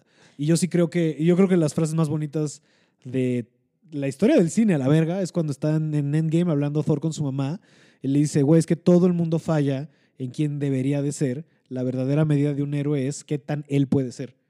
Y eso se me hace increíble. Entonces deja de tratar de ser algo que no eres o lo que tú crees que deberías ser y sé tú a la verga. Porque ser Ay, tú es no, suficiente. Me encanta que sale así como todo derrotado y deprimido. Yo me súper sentía así con él. Sí, de no, que, yo me identifico amigo, cabrón con Thor. Así de de que- que, amigo, estás perdiendo tenía- verga en todas y- las ligas. y, Así. te- y tenía la mofa con un amigo de, de que yo empecé a hacer ejercicio y una de mis inspiraciones era llegar a ser como Thor y está de voz que Thor me alcanzó a mí. Está fuerte, está fuerte. Y me gusta, en Thor me gusta que la villana de ese mundo sea su hermana. Eh, sí, Hela. Pe- Loca la verga, y y, Kate, y Kate maligna. Blanchett en- en que se ve que se le está pasando, pero fenomenal en esta película. Sí. Sí, no tengo que ser la vieja. no-. Ah, venga, vamos a echar desmadre, ¿sabes? Y muchos memes que vi que eran como que dos perros negros así rabiosos, malignos, y en medio un labrador decía, Hela, este, Loki Loki, y Thor. Y Thor. Sí, así sí. como bien bonitos, como, tú pensabas que Loki era el raro y luego fue espérame. Y nuevo. esa vieja que él decide, ¿sabes qué? Y que te dicen, no puede con ella. No puede. Mm, mm. No va a tener un poder nuevo. Va a tener que soltar a este güey. Sí, a la verga, vamos a acabar con el mundo porque. Esta vieja está muy loca. Sí. Y me gustó eso. Sí, es Esa solución de que, que el poder de la amistad, ahí no. Ya me la vendieron mucho esa villana como para que el poder de la amistad me la venía a chingar. Sí, aquí no. Pero ¿qué hubiera hecho ella contra Thanos? Quién sabe, ¿eh? Eso hubiera estado bueno esa. Yo creo que se hubiera aliado con Thanos. ¿Has visto esos bebés? perdona por hablar en meme, que son como un libro grande y un libro chiquito. Sí, sí, sí, dice, sí. la- el- los Avengers, normal. Los Avengers si hubieran tenido a Hela. Sí, la saga de Thanos si hubieran tenido Ah, a eso Hela. está, así eso está cagado. en Sí. corto. Sí, sí.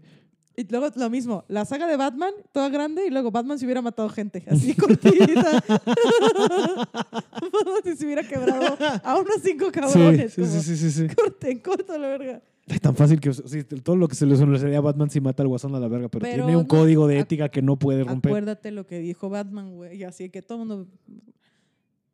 Si matas a un asesino, hay otro asesino. Sí, sí, sí, sí, sí. sí. Como Sí, no puedes, no puedes quemar fuego con fuego, es lo que está diciendo Batman. yo lo es- que haría, así de que es Sí. contratar a un asesino para que mate a todos y lo Es mata. que me mama hablando del poder de la amistad. Ya para cerrar con Mortal Kombat, esta última escena de que está acá Sonia amarrada como pinche princesa Leia y todo de. Pero mis amigos, mis amigos van a venir por mí. Y estos güeyes de no. Tus amigos ya están aquí y se quitan su ropa de monje y es como. El poder de la amistad. Me Que es similar a Star Wars los, cuando llegan por la princesa Leia en la 1, en la 4, pero en la 1 pues en la New Hope y están vestidos Stormtroopers. Es esa misma madre de nos adentramos este. El ¿sabes? poder de la amistad. El poder de la amistad lo puede todo. El poder de la amistad El poder de la lo amistad. puede. Si, si algo te- nos llevamos de hoy es que el poder de la amistad lo puede todo. Y de que ninguna película de videojuegos es buena.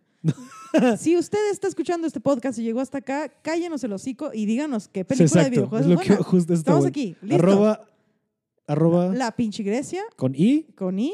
y si no arroba Pablo guion bajo Araiza, mándenos por favor cuál película de videojuego, cáenos se los digo cuál sí es verga. Yo dije que Resident Evil 1 tiene lo suyo y es defendible, pero ustedes díganos cuál sí es chingona. Yo creo que sí, ya es el punto natural para terminar. Entonces, si después de dos horas y doce de podcast, En Pablo Araiza Producciones nos importa su opinión. Esperamos que se lo hayan pasado muy bien. espero, te- espero- sí, espero que te hayas divertido, Uy, Amix. me divertí un chingo. Ah, ya en un punto estaba de que ya me estoy platicando, Ne- ya me vale ver. ¿Necesitas algo que promocionar? Eh, pues mira, ahí está mi podcast de amigues. Si le gustan caer, con mucho gusto ahí vamos a estar. Con la Este, querida Poli. Con la querida Poli, repartiendo amistad. Y pues nada, En su Patreon. redes. Y su Patreon, síganme en redes y cuiden su salud mental. A huevo. Fin. no, pues muchas gracias por venir. Estuvo, y muchas gracias por ser la primera invitada a la Segunda segunda temporada. Oh, oh, ahí está. Ahí con los podcasts como que ponerle temporada se me hace raro. Nada más fue como de... Lo dejé en pausa porque estaba deprimido, ¿ok? Eso es lo que pasó. Aquí no hay una temporada. ¿Alguien más tiene preguntas? Y no te puedo invitar gente porque la pandemia. Eso básicamente. Porque siento que esta dinámica necesito que esté aquí la gente, ¿sabes? Como que por Zoom. Es Pero rarísimo. siento que lo voy a tener que hacer eventualmente, Y ¿sabes? luego vas a No todo poder- el mundo se va a querer ver. No, no, no todo el mundo está atreviendo, o sea, Ah, no, y luego puedes guardarte dos semanas para recibir gente. tal cual. Como, güey, no he visto nada en dos semanas. Ajá. Vale. Si Va, por- miedo, va- va a estar por ahí el pedo. O sea, voy a tratar de. Sean responsables. Sí, pero mucho. bueno, Muchas gracias por venir. Gracias por invitarme. Estuvo muy divertido muchas gracias a ustedes por escuchar. Eh, nos escuchamos en el próximo episodio de Platica de Películas. Que tengan un muy bonito día. Adiós.